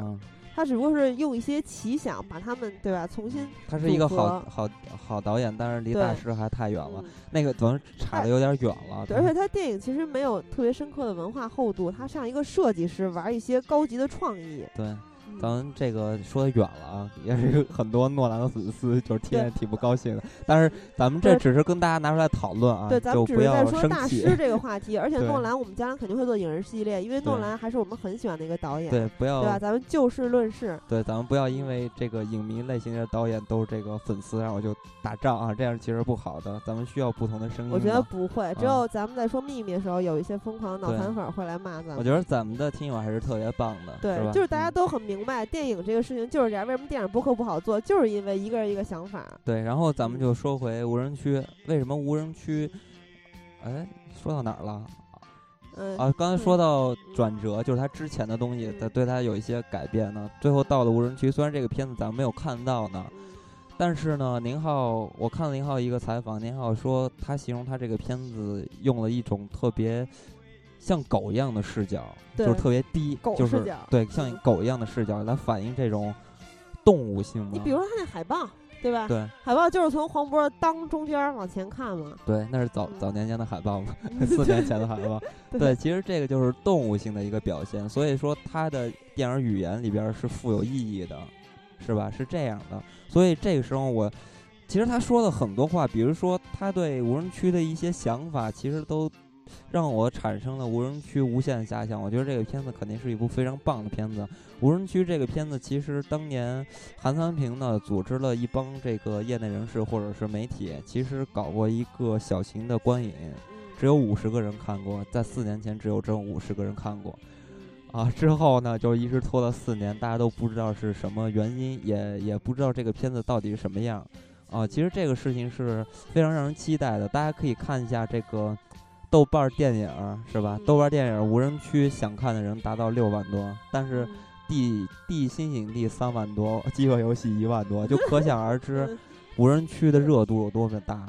而且其实我我我我相信我跟很多人都一样，在没看到这部片之前，为了支持这部电影，已经填到已经给这个片子呃放到想看片单里了啊！不止这样，而且给他的。他那不是可以点想看或者看过吗？当时都点的是看过五颗星，我们都这么干。其实这个挺有意思。不太不太行，就是为了每次必须要看看过之后才给一个中肯的。就是为了表示对这个片子的一个支持啊，就是这样。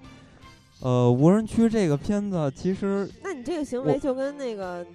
很多没有实实力的演员的脑穿越嘛，就是当时豆瓣不有个小组，就是说那个穿 穿越回来的人嘛，很多就是就是说这个事儿嘛，还没上映的片子为什么大家都看了？其实大家不知道，这是表示一种支持，其实是一个特别好的方式。嗯，是这样。然后这个片子其实坊间有特别多的传闻，比如说什么呃国家不不过审或者禁啊之类的，但是呢，在宁浩。就是所有的问题，制片方或者是呃拍摄的人，就是从业者什么的，对这个片子完全没有做任何的回表态。然后只有宁浩自己把所有的这些东西都担起来，就说我一直是呃重新补这个戏，不是因为呃总局或者是给我下了一些什么的条件之类的，而是因为我想让他改一些。让人更能以更容易去理解这部电影，他是一直这么去说的，但是我我不信。对，包括黄渤也是这么说的，说是有删减的。对，现在就是 对删减是肯定有的，是因为不适合青少年观看，所以要做一些必要的删减。我也不太信。其实我大概了解到，他原来的版本是所有的人都死了，只有于南活了。嗯，于南是，他演了一个舞女。啊，对，戈壁的，对，反正就是，反正最后的结尾是挺悲惨的，是这这样。但是现在咱们没有看到片子嘛？这个片子在北京其实补拍了很多戏，在结局还有中间有很多问题。比如说，其实呃，其中有一个留言是挺敏感的，就是说当时他这个片子是在新疆拍的嘛，新疆取的景嘛，然后他拍完这个片子在零九年之后呢，就发生了。新疆那个地方不是发生一些问题吗？就是事情嘛，事件啊。然后呢，所以这个东西非常敏感。最后他们又把这个关于新疆这个地方呢，就是全都抹了，就是说他忽视了这个地域性。而且里边里边有一道菜，其实就是新疆的名菜，好像是这样的话，其实本来也是想拿去，但实在拿不去，就保留下来了。所以这个片子非常奇怪，其实。呃，大概，呃，大概有一些传闻吧，就是说这个片子为什么没有上呢？是因为就是里边全是坏人，没有正面形象。嗯。还有一个就是说里边的警察特别的傻，不应该是这样，而且最后全死了嘛。所以他他们觉得这是一个原因吧？对，其实当时我们那个老师就跟我们讲过，说你在写一个剧本的时候。你这个里面就是，如果你你讲的是一个灰暗晦涩的故事，那么你到结尾的时候一定要给观众一线希望。嗯，他说，如果你从头到尾都是都是这样的，就绝对不可能过审。嗯，其实呃，其实这四年间只有一个人出来发表了一些呃信息吧。这个人是呃，就是审片的里边的一个一个代表吧，可能是还是一个委员，叫赵宝华。他当时发了一个博文，就是说切勿青年导演的自恋这种。大概好像是这个名字，然后之后就删了。里边就大概说到，就是说宁浩把他这种疯狂系列作品里边那种疯狂艺术，放到了无限大，就是极致了，就特别极端。然后就是脱离了现实，然后只关注人性的猥琐什么之类的。就是据说这部电影是很荒诞的。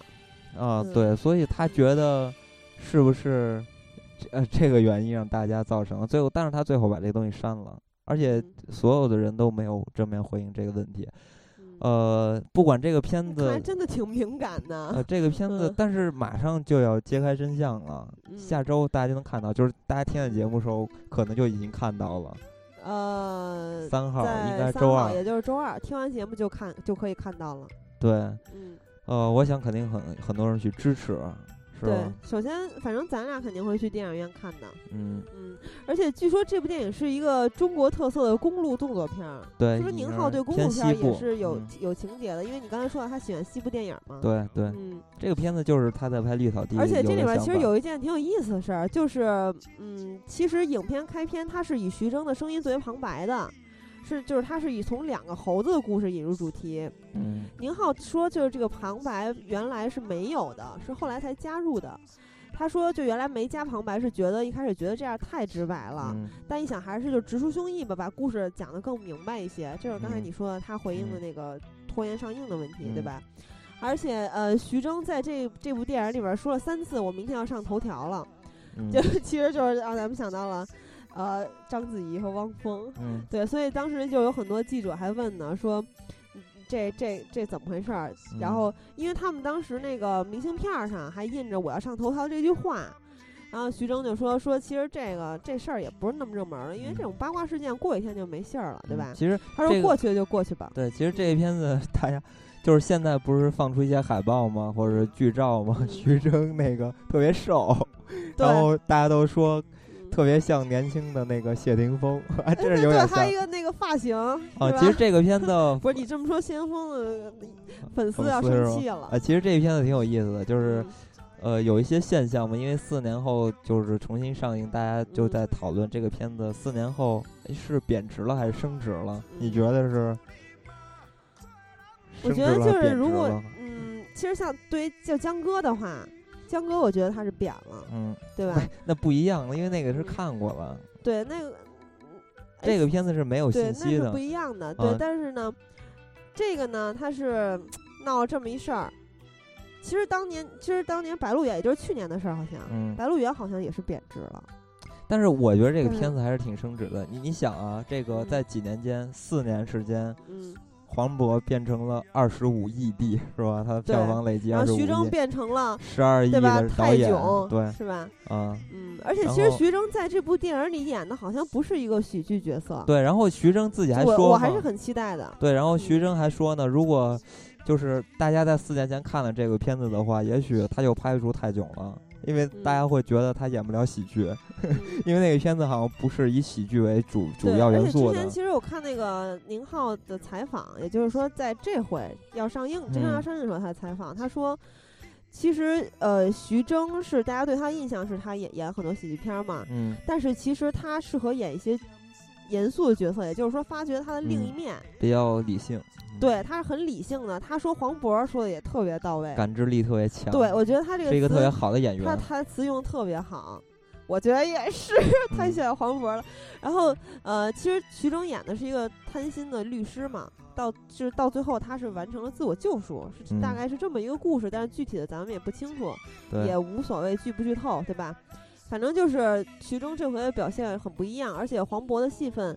呃，不是那么多，但是黄渤非常机智，就是就跟那个在金马上插蔡康永似的。嗯，当时就有人说说你，哎，你这戏不是特多啊？黄渤就说，你你买过刀吧，对吧？你知道刀刃是这个整个刀身最重要的部分吗？它不在于多少，在于在于它多么重要。嗯，对，嗯。那其实这个片子马上就上了，我想大家肯定都会支持。然后看完，咱们可能在下期再说一两句，是不是？对，这个还挺激动的。然后，其实时间的原因，我觉得咱们没有必要说《黄金大劫案》了。对，《黄金大劫案》其实我觉得都不是特别像宁浩的电影。我因为我觉得宁浩应该水平不会这么次，嗯，所以我觉得这里边有猫腻。呃，其实我觉得好像是一种报复，就跟赌气似的，是吧？对对对，所以。好，那咱们进入听友互动环节。嗯，首先呢是来自微博的消息。嗯，鲁邦斯是说啥时候能有下载就好了。话说这片儿是为啥过不了的？马三天回复他，因为好坏没有分明的界限，立场不明确，最后结局并不是正统意义上的惩恶扬善，最后好人死了，坏人还活着。努邦四世回复马三天说：“在现实中这么浅显的事情，为啥电影就是不让播呢？广电总局真把老百姓当傻子呀？”马三天回复他说：“啊，不是马三天留言说啊，对我为什么念这这两个人的对话呢？其实他俩是在对话，呃，其实他俩因为在他俩的对话中已经带出了这部电影为什么没有过审的原因，对吧？嗯，不，其实他说的不太不太。”对吧？因为在最早一版呢，呃，我了解到的是，不是坏人活着，是所有人全死了。嗯，对，是不是说坏好人死了，坏人活着，而是不管好坏全死了？对，嗯，然后马三天说，宁浩还是挺有想法和情怀的一位导演，在中国电影这滩大浑水里，有太多需要妥协和权衡的东西。平庸的人在这里适得其道，而拥有才智的导演却只能恼于限制和禁锢。其实我觉得，就我个人的感觉啊，是他说反了。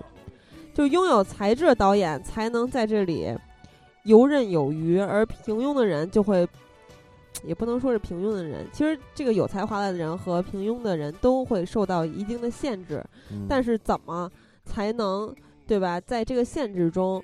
去发挥自己，把自己就是表达自己想表达的东西，这个是一种能力，就是逆境中求生存嘛，对吧？当然，咱们还是要对。其实无人区现在搞成现在这样，有一点非常抓人，就是它和广电局的博弈，最后它上映，所以大家也是好奇这一点。其实这无意中也带来了大家对这个片子的一些好奇嘛。嗯，对，当然咱们还是同时要肯定，确实有很多的限制，对吧？嗯嗯。然后水水堂风风火火啊，水水是吧？水水经常跟咱们进行线下活动哈，已经现在啊，顺便说一句，现在北京的听友群里面，因为二位主播我和喜儿不是我和金刚是在北京嘛，嗯，呃，其实我们经常会因为 QQ 群对吧，认识彼此，对，我们会，然后我会经常去组织一些观影活动啊、摄影活动啊，因为大家都很喜欢摄影。啊，或者是各种各样的吃喝玩乐的活动，现在大家已经非常熟悉了。有这么一批人，嗯，水水说，我想宁浩或者就是一个必须厚积薄发的导演吧，一定要给时他要一定要给他时间酝酿。其实中国需要这样的导演。括号不是说宁浩就是慢慢的钻自己的东西，商业片以外还能有别的东西出来。希望无人区也能是一部像疯狂的石头一样惊艳的片子。嗯，对，反正我我个人还是对宁浩有很多期待的。嗯。其实宁浩、黄渤和徐峥已经是这个华语市场的铁铁三角了，挺有票房的，对，号召力的。对，不是，就是他俩的，他仨的搭配确实也是叫好又卖座，对，对吧？特别棒的一个点。而且其实他们仨这个铁三角在玩，二零一四年好像是还有一部电影将要上映，呃，是《玩命邂逅》，但是具体的档期其实是没有定。哦，这我好像知道，可能大概是一个爱情的轻喜剧，啊，嗯，就是说无人区不搞喜剧，这个又搞回来了是吧？呃，可能是一个大家比较喜欢看的商业片吧，嗯，应该也会不错。你怎么又叫耿浩啊？主角又叫耿浩，玩命邂逅的这个简介，嗯，咱不说了啊，说再说回这个听友互动，你问我去哪儿，我哪儿也不去，说就想看看四年前的黄渤。那时刚刚演完《疯狂石头》，对对对，啊不是那会儿《疯狂赛车》吧？对，《疯狂赛车》。嗯，呃，那会儿的那会儿的黄渤还不是现在黄渤呢。对。但呃，因为宁浩在说到黄渤的时候，尤其在这部戏里边，给他的表演极大的赞扬。呃，对，其实哦，对，突然想起来，看到这位听友留言，想起宁浩说的一句话，他说：“这是黄渤在我的电影里表现最棒的一部。”对，很很高的赞扬嘛。然后 H Z O M B I E 说抱有一定的期待，宁浩是风格比较独特的导演，希望他能在原有的套路上增加更深层的惊喜。嗯嗯，其实这个他说的也是跟咱们很有共鸣嘛，他是确实比较独特的一位导演。对，而且惊喜，我觉得肯定是这回肯定是有不一样的东西。对对。但我不敢保证它是惊喜，但是反正是我很期待了。嗯，A S T R O T E C H S，这好像是团子哈。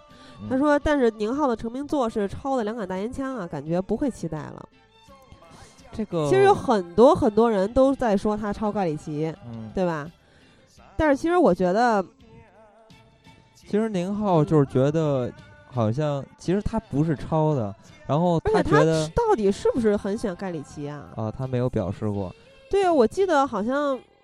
在我看过他的一个采访里面，他说他并不是很喜欢盖里奇啊。对，其实他是这样，他表示过，就是大家把他说为中国的盖里奇，他他表示很开心，是吧？但是，呃，大家要知道，宁浩其实他喜欢的东西是，呃，黑色现实主义的东西，他不是喜欢盖里奇那种东西。而且他拍这个片子其实是当咱们在节目里刚才也说过了，是一种实验。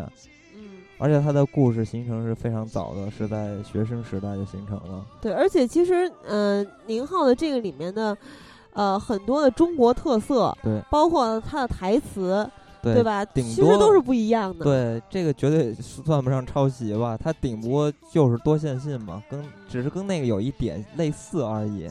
我觉得完全到不了而且其实有很多很多的导演。都是在拍这样的电影，对啊，只是多线叙事，然后很多很多电影的类型都是一样的，但故事不一样，但不能说这是抄袭，所以我觉得不能这么说。对，就跟 这个，而且就是，呃，就算有类似的话，其实就写东西的人都知道，天下文章一大抄嘛。那你说？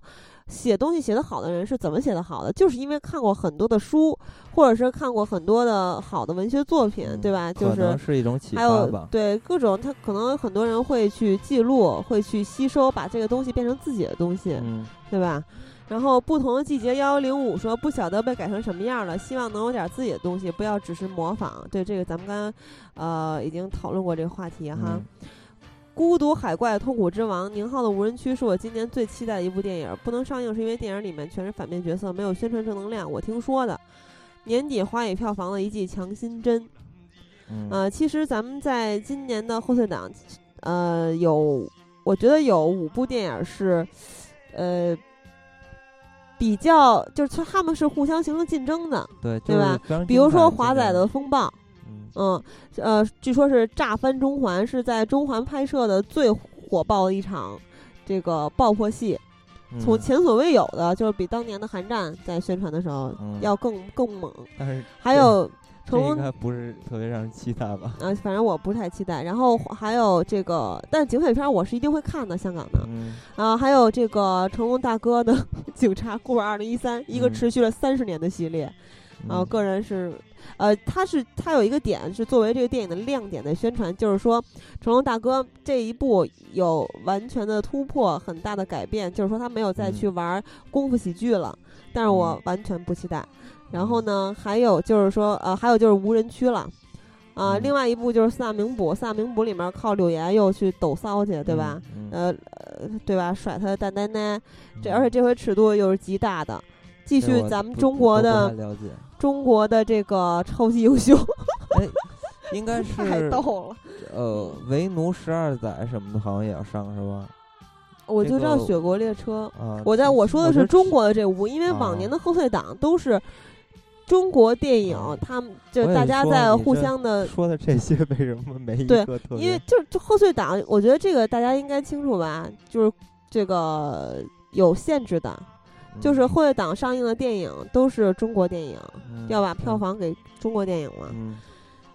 对，然后咱们再说娱乐夏洛克说，就怕删的太多，支离破碎啊。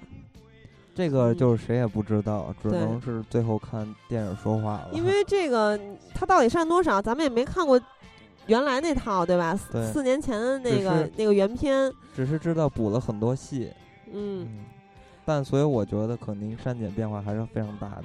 对，嗯，破破小说超级喜欢的年轻导演，看完其作品后才知道一样都是太原人，嗯，山西太原人是吧？太原人，嗯。焦小邪说：“可能是黄渤的关系，每次提到宁浩，都会想到另一个导演管虎。对，确实是这两个导演是黄渤的贵人。俩人的电影都挺有自己风格的，都是非常喜欢的导演，期待他们的电影。而且他们都是有一部烂片儿，之前。那你说管虎？管虎是除戏痞是吗？啊，那个，而且我突然想到。”呃，在《杀生》里面，管虎也用的于南，也是于南和黄渤搭戏。嗯，那但这部好像是于南和徐峥搭戏哈，反正就是宁浩也用于南了。于南其实是我个人认为非常性感的一个女演员。人家不是在那个嗯呃《敢死队》里边还出现了吗？对对对，《敢死队二》吧，跟那个史泰龙大哥是吧？嗯，美国少林寺，这也是咱们一位忠实听友了，特别喜欢阿尔帕西诺，对吧？对。嗯，整整四年时间被修改，电影若还能保留当年神韵的三成，作为宁浩的死忠粉，我就已经感激涕零了。但天道酬勤或命运弄人，若这片子零九年上映，票房有可能也就是如今电影市场的四分之一吧。不过零九年影迷可以欣赏到百分百原汁原味的宁浩，一三年或许票房是当初的四倍，可是味道也许只是只剩了四分之一吧。有可能。嗯，看来他是真的喜欢宁浩啊，是吧？字里行间能感受到。他他好像跟咱们喜欢类型非常相似，对，呃，这个志趣相投嘛，对吧？嗯，然后豆豆 O H 说，让我记住宁浩的是他的第一部《香火》，然后到他后来的《石头》。石头这部很多人都觉得很盖里奇，我也觉得，毕竟能走这样风格的导演一般能发展出自己的风格。但是他拍了后来那些片儿，真心没觉得有多好，无人区也只能，呃，也只是被盖上禁片这块金字招牌。希望节目再聊一些其他优秀的电影，别再。跟风赶浪了，嗯，其实他留言挺好的，因为确实咱们需要一些不同的声音。但是咱们这期节目完全不是跟风赶浪，因为咱们这是引人专题，咱们讲的是宁浩，而不是只去讲了无人区。嗯啊，而且而且其实我们从来不会去跟风赶浪。比如说，在这个《环太平洋》上映的时候，基本所有的在我们之后做电影播客，全部都做了《环太平洋》，还有这个比如说《地心引力》啊，《激战》呀。呃，我们从来不会去这个去做这个正在上映的电影有意义的。就如果我们觉得它真的很不错，我们可能会为它去专门做一期节目。但是，呃，如果是那些电影的话，可能我们就不会去深聊。而且基本上我们会做一些。把这个从一部电影或者一个人引发出来比较大的东西去跟大家聊一聊，我觉得这对，就是咱们会聊很多发散的话题，还有很多幕后的趣闻，还有宁浩确实他不只是一个，呃，对吧？这个可能是了解不是很多，就我我我相信他？是不是听咱们说唠叨了这么多，应该可能会对宁浩有稍微有一些改观的。但是如果你要不喜欢，也没也没问题啊。对，然后梅西他姐，他回复豆豆 O H 说：“这位同学宁浩总共职业生涯只拍过三部电影，加一部《边境风云》。呃，其实宁浩的香火，他他说的他其实梅西他姐说错了哈，对他不是指三部电影，呃，而且《边境风云》。”不是他拍的，客串了一下。对，石头和赛车不用说，放在世界黑色电影史上也有一笔。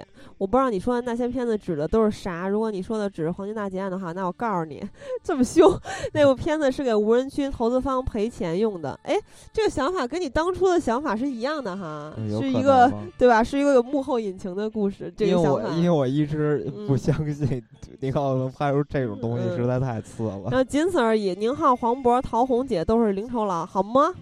还有无人区不是想借什么禁片的金字招牌，它就是被禁了，好吗？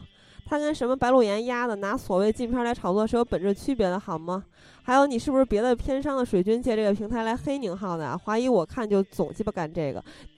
去年在豆瓣上黑陆川，今年在这黑宁浩，就是有点过了。大家不要生气。就我觉得大家对大家不要生气，就是大家可以理理那个好呃讨论嘛，对吧？讨论是辩论，对，嗯呃。对他，但他说这个确实是对的。这无人区其实包括白鹿原，他也也不是真的就是想拿这来炒作。白鹿原也是没有办法的，当时其实都是被禁了。不是这么说吧？嗯其实广电总局就是也或者说中国完全嗯没有禁过任何一部片子，只是不让你去上，所以他也也也许说的不对，是这样。但是嗯呃，白鹿原我就真是不想提什么，这个先完全是。嗯哎呀，原著党就会非常的气愤，对于我觉得，我对于我来说，我觉得实在是太次太瞎了。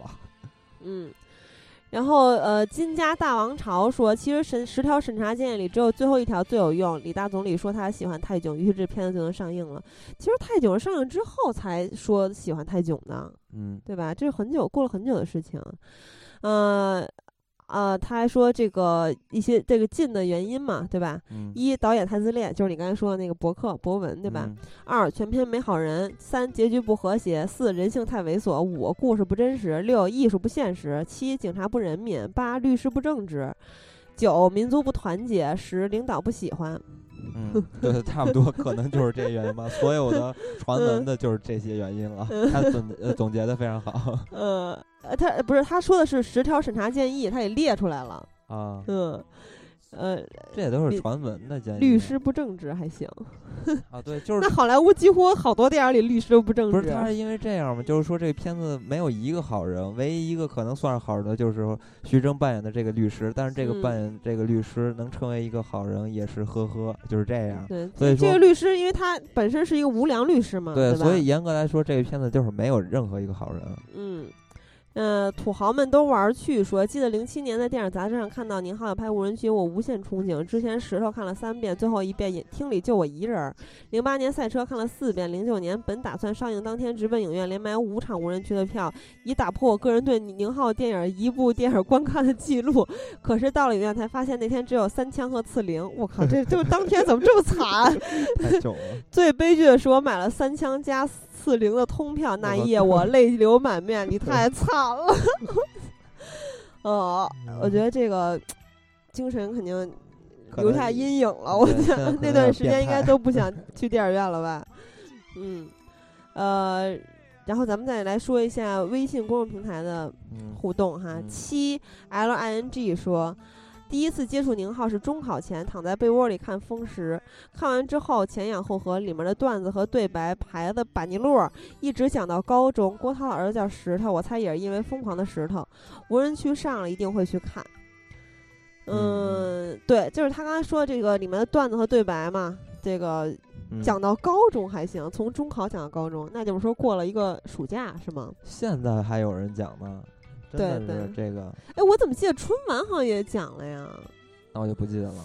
啊，这个印象不太深了郭涛的儿子好像是因为《爸爸去哪儿》那个特别火，现在一个综艺节目，嗯咱们都没看。但是郭涛儿子叫石头，这我知道。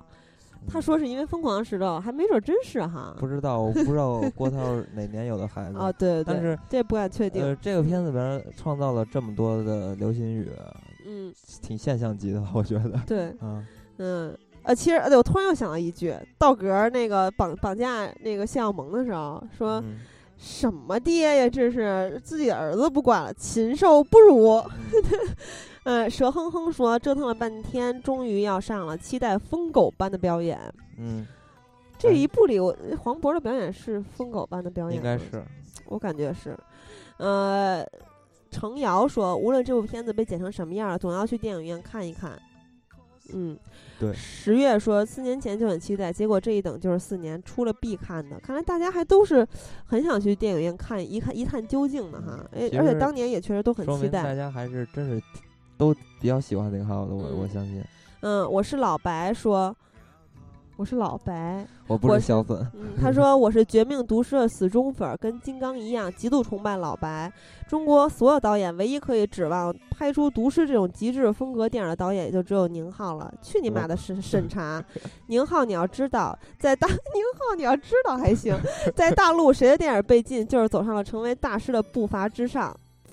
确实有这个说法，就是基本上中国拿到最高奖项就是禁片。宁浩，你是踩在张艺谋、姜文、贾樟柯、田壮壮、娄烨、李安的尸体上前进的。这个 宁浩你要知道，呃，对，正好他说到《绝命毒师》了，咱们顺便说一下哈，《绝命毒师》。咱们一直蓄谋着做《绝命毒师》，而且在很多期前的节目的时候已经提到过《绝命毒师》了。但是由于，嗯，这个是赖我了，因为我最近工作确实太忙。然后，嗯，《绝命毒师》大家也知道，就有五季那么多，所以我现在才追到第三季，而且最近两周都没有时间看，因为到家可能就 十二点了，要再加上准备节目。这个对，但是我们会尽快的把这个《绝命毒师》，也就是美剧系列开启。敬请期待。对，最后可以补一句，其实我最喜欢的是 Mark。你是是律师吗？杀手是那杀手。杀手，杀手挺酷的啊。对，我特别喜欢他。嗯，其实我特别喜欢那个律师。咱们在节目里再细说，到时候。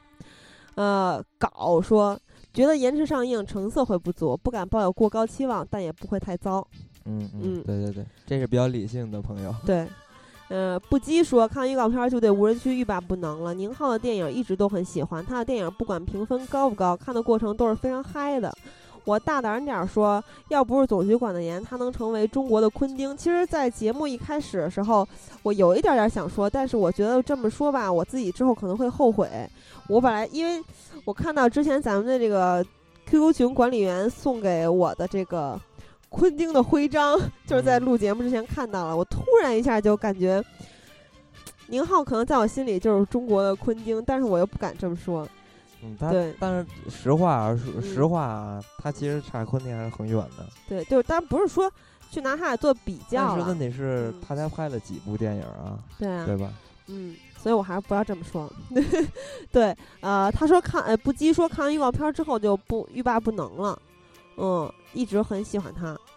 预告片儿，哎，我看那版怎么就是那个徐峥？徐峥跟那个《疯狂赛车》里面的姐夫和妹夫。看的好像放出了一段片段呀。对，我看的是一个片段，还没有看那个预告片儿。小说。《疯狂的石头》是在我家乡拍的，非常有亲切感。那时候还小，读初中，非常喜欢，一口气看了三遍。后来看了盖里奇、昆汀，觉得宁浩受他们影响很深。然后宁浩有次来我们学校宣传《黄金大劫案》，被问及无人区，面露难色啊。估计这部电影是他心头肉，所以上不了他也挺痛苦的吧。现在终于能上了，我看到预告写着铁定能上，就乐了。不过审了四年，估计也呵呵。我第一次参加互动，说起来还有点小激动呢。嗯，这这是巧在留言的时候打了无数个红色问号，这什么意思？特别逗。嗯，哎，其实我还记得我第一次看《疯狂的石头》是初中，那会儿还住校呢，啊，是高中我还住校，然后就是晚上不睡觉，因为本来是应该是特别累的，但是晚上就在拷在手机上看，然后睡不着觉，不不停的看。然后各种乐，嗯，还挺。其实呃，这个《疯狂石头》当时我是连看两遍之后，又隔了一段时间买了 DVD，啊，在我姥姥家看的。嗯，我就是我们家是知识分子家庭，你知道，就是知识分子这这都要端着是吧？就比如说当时看那个《武林外传》的时候，很多人都哈哈一乐就完了，然后我们家人好多就说这什么呀，这么就特别没劲啊，觉得什么就是觉得特俗啊。但是看《疯狂石头》的时候，大家都乐了，对，就是老少咸宜。呃，S H A N E 说宁浩的《疯狂的石头》让我对国产搞笑片有新的看法，那是真的幽默，而不是无聊的搞笑烂片儿。而且它的特色也很鲜明，有个性，有想法。一直听说无人区被禁，而且主演都是我喜欢的，所以这次能够上映，真的非常期待。嗯嗯。那是真的幽默，而不是无聊的搞笑烂片儿。嗯，哎，其实我之前好像看过几部，好像觉得挺无聊的哈。嗯，而且就突然我又想到咱们今年的年度十大烂片儿，对吧？嗯，到年底了，我觉得今年要比去年更多，是吧？咱们上半年就已经盘点了十部了。其实说明去年去年一共有十部嘛，上半年就有十部了。对，下半年这怎么办？到时候咱们不。再好好考虑一下今年的烂片怎么做哈，当然还有十大十大佳片儿。嗯，照不着北说坐等上映，想看瘦成干的徐峥。嗯，其实徐峥这回在接受采访的时候，一直在所有的主创都在说当年怎么回事，当年怎么回事，都在回忆。徐峥就说当年这个瘦了多少斤，瘦了好多斤。其实，然后这个还挺好玩的，就是他们接受采访的时候，我还我还说嘛，四年前的东西，他们现在还想得起来吗？都是现编的嘛。嗯，但是你比如说这个减肥的痛苦，我觉得应该很记忆很深刻，就想而且想到一个汤姆哈，哎，不对，想到了贝尔，贝尔有一个盘点，就是这么多年哪哪年哪哪年是我身材太牛了，机械师大缩水，这个大胀。哎，对，其实。那个特有意思的就是宁浩当时不是徐峥在宁浩的戏里边都是演那种小角色，时间特别短嘛，就是几场戏那种。然后他又觉得宁浩是一个，呃，不是宁浩一直觉得徐峥是一个不错演员嘛。然后就有一天给在无人区上映，呃，就是拍摄之前就给徐峥打电话说：“你过来拍戏吧，是吧？”然后说：“呃呃，那个宁浩，呃，不是。”徐峥就说：“我有多少场戏？我还是十五场戏吗？我不想去了。”然后另外说：“你这回不止十五场，你有九十场戏。”然后那个徐峥特高兴说：“那我是呃第一主演吧？”他说：“对，你是第一主演。”他特别高兴。他们关系一直都挺不错的，认识很多年了。你好说。呃，杀手迷迷啊，这是迷迷，也是咱们这个北京经常跟咱们一块儿活动。当然，也希望有更多的在北京的朋友，是吧？方便的跟咱们一块儿更多的线下活动。他说，无人区看那海报，他们就想多喝几口水，太干了，看着就干。剧情没啥想法，就是干。有种大西北的感觉，是不是？那海报确实看着挺干的，感觉脸都裂了。对对对。而且还是黑白的，对，是吧？对比度特别强，嗯。然后呃，D E L L A，这这这个是大 D 哈，嗯，也是咱们这个常见的对吧？听友，呃，已经变成朋友。他也是南广的，最想看徐峥如何短时内瘦脱相的。嗯，对，不会演过程啊。嗯，G O F Y 说皮克斯最爱，哎，不对不对。哦，对，没了，呃，不对，然后 L I V 加菲说，这个加菲是咱们，对吧？提到很多次了，嗯嗯，创给咱们创建 QQ 群的人，群主，嗯，群主。说到宁浩，当然想到的是《疯狂的石头》，确实是很牛逼的一部电影，还捧红了黄渤。接下来再看到宁浩作品，就是《疯狂的赛车》，看完之后虽然很搞笑，也很精彩，但是想到拍摄手法和套路还是《疯狂的石头》差不多，就感觉有些点点点。嗯，宁浩，你是不是只会这个呀？黄金大劫案也看了，在打字的同时也在回忆黄金剧情，但是没有很清晰的记忆了。呃，这点我倒比较相同，说明 just so so。再接下来就是在桃姐里面看到宁浩的客串，才知道宁浩长那样啊。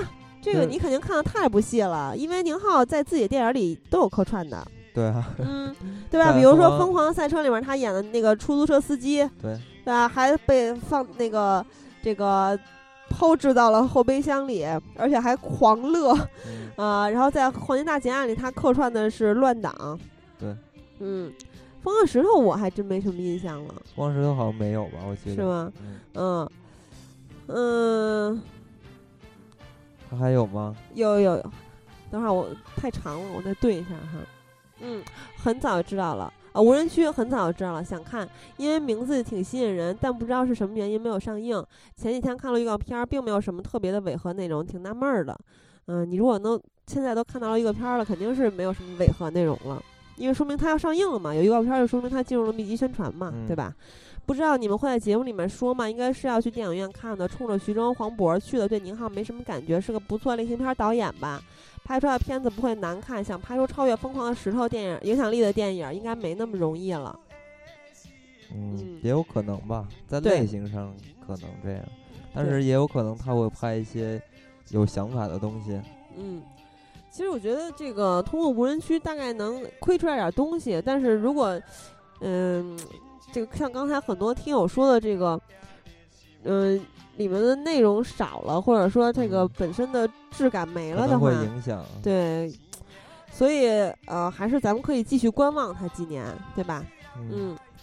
啊，P.S. 马上就是电疗一周年了，祝电疗一周年生日快乐！想到去年差不多的时候，看到 Podcast 上只有一期和现在四十三期，原来一年就这么过了，一路走来有太多不易。金刚喜儿辛苦了，远在成都的加菲向你们发去贺电，谢谢你们带来的这些陪伴与欢乐。对，也谢谢，对，也非常感谢加菲。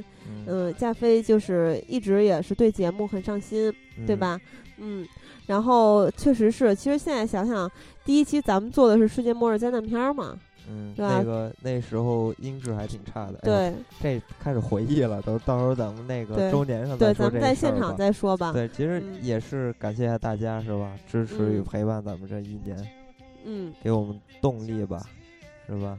对，嗯，因为这个前一天前几天我在这个电影不聊微博上发了一条微博，但是。呃，咱们的微博粉丝比较少，但是也希望大家都来关注电影不聊微博，因为这上面会发很多有意思的信息，也会发一些节目的动态，还有主播和嘉宾的动态。啊，在微博上搜索“电影不聊”就可以。啊，考虑到可能有一些朋友没有看到，我就念一下。呃，那天是感恩节。啊，当然我我说的就是感谢这一年大家的支持、厚爱、包容与理解，你们是电聊动力的源泉，快乐的本源。二位主播，一个狂野成癫，一个憨傻如牛。借着播客这个平台，与你们共分享电影这一永难磨灭的热爱。在你们的推波助澜下，也让我们的这份热情影响到了更多的人。感谢你们的陪伴，未来的路我们继续如影随形。好，嗯，咱们可以结尾了，这儿特别好，这儿可以结尾了。好，行，那咱们再会，谢谢大家。对，再会。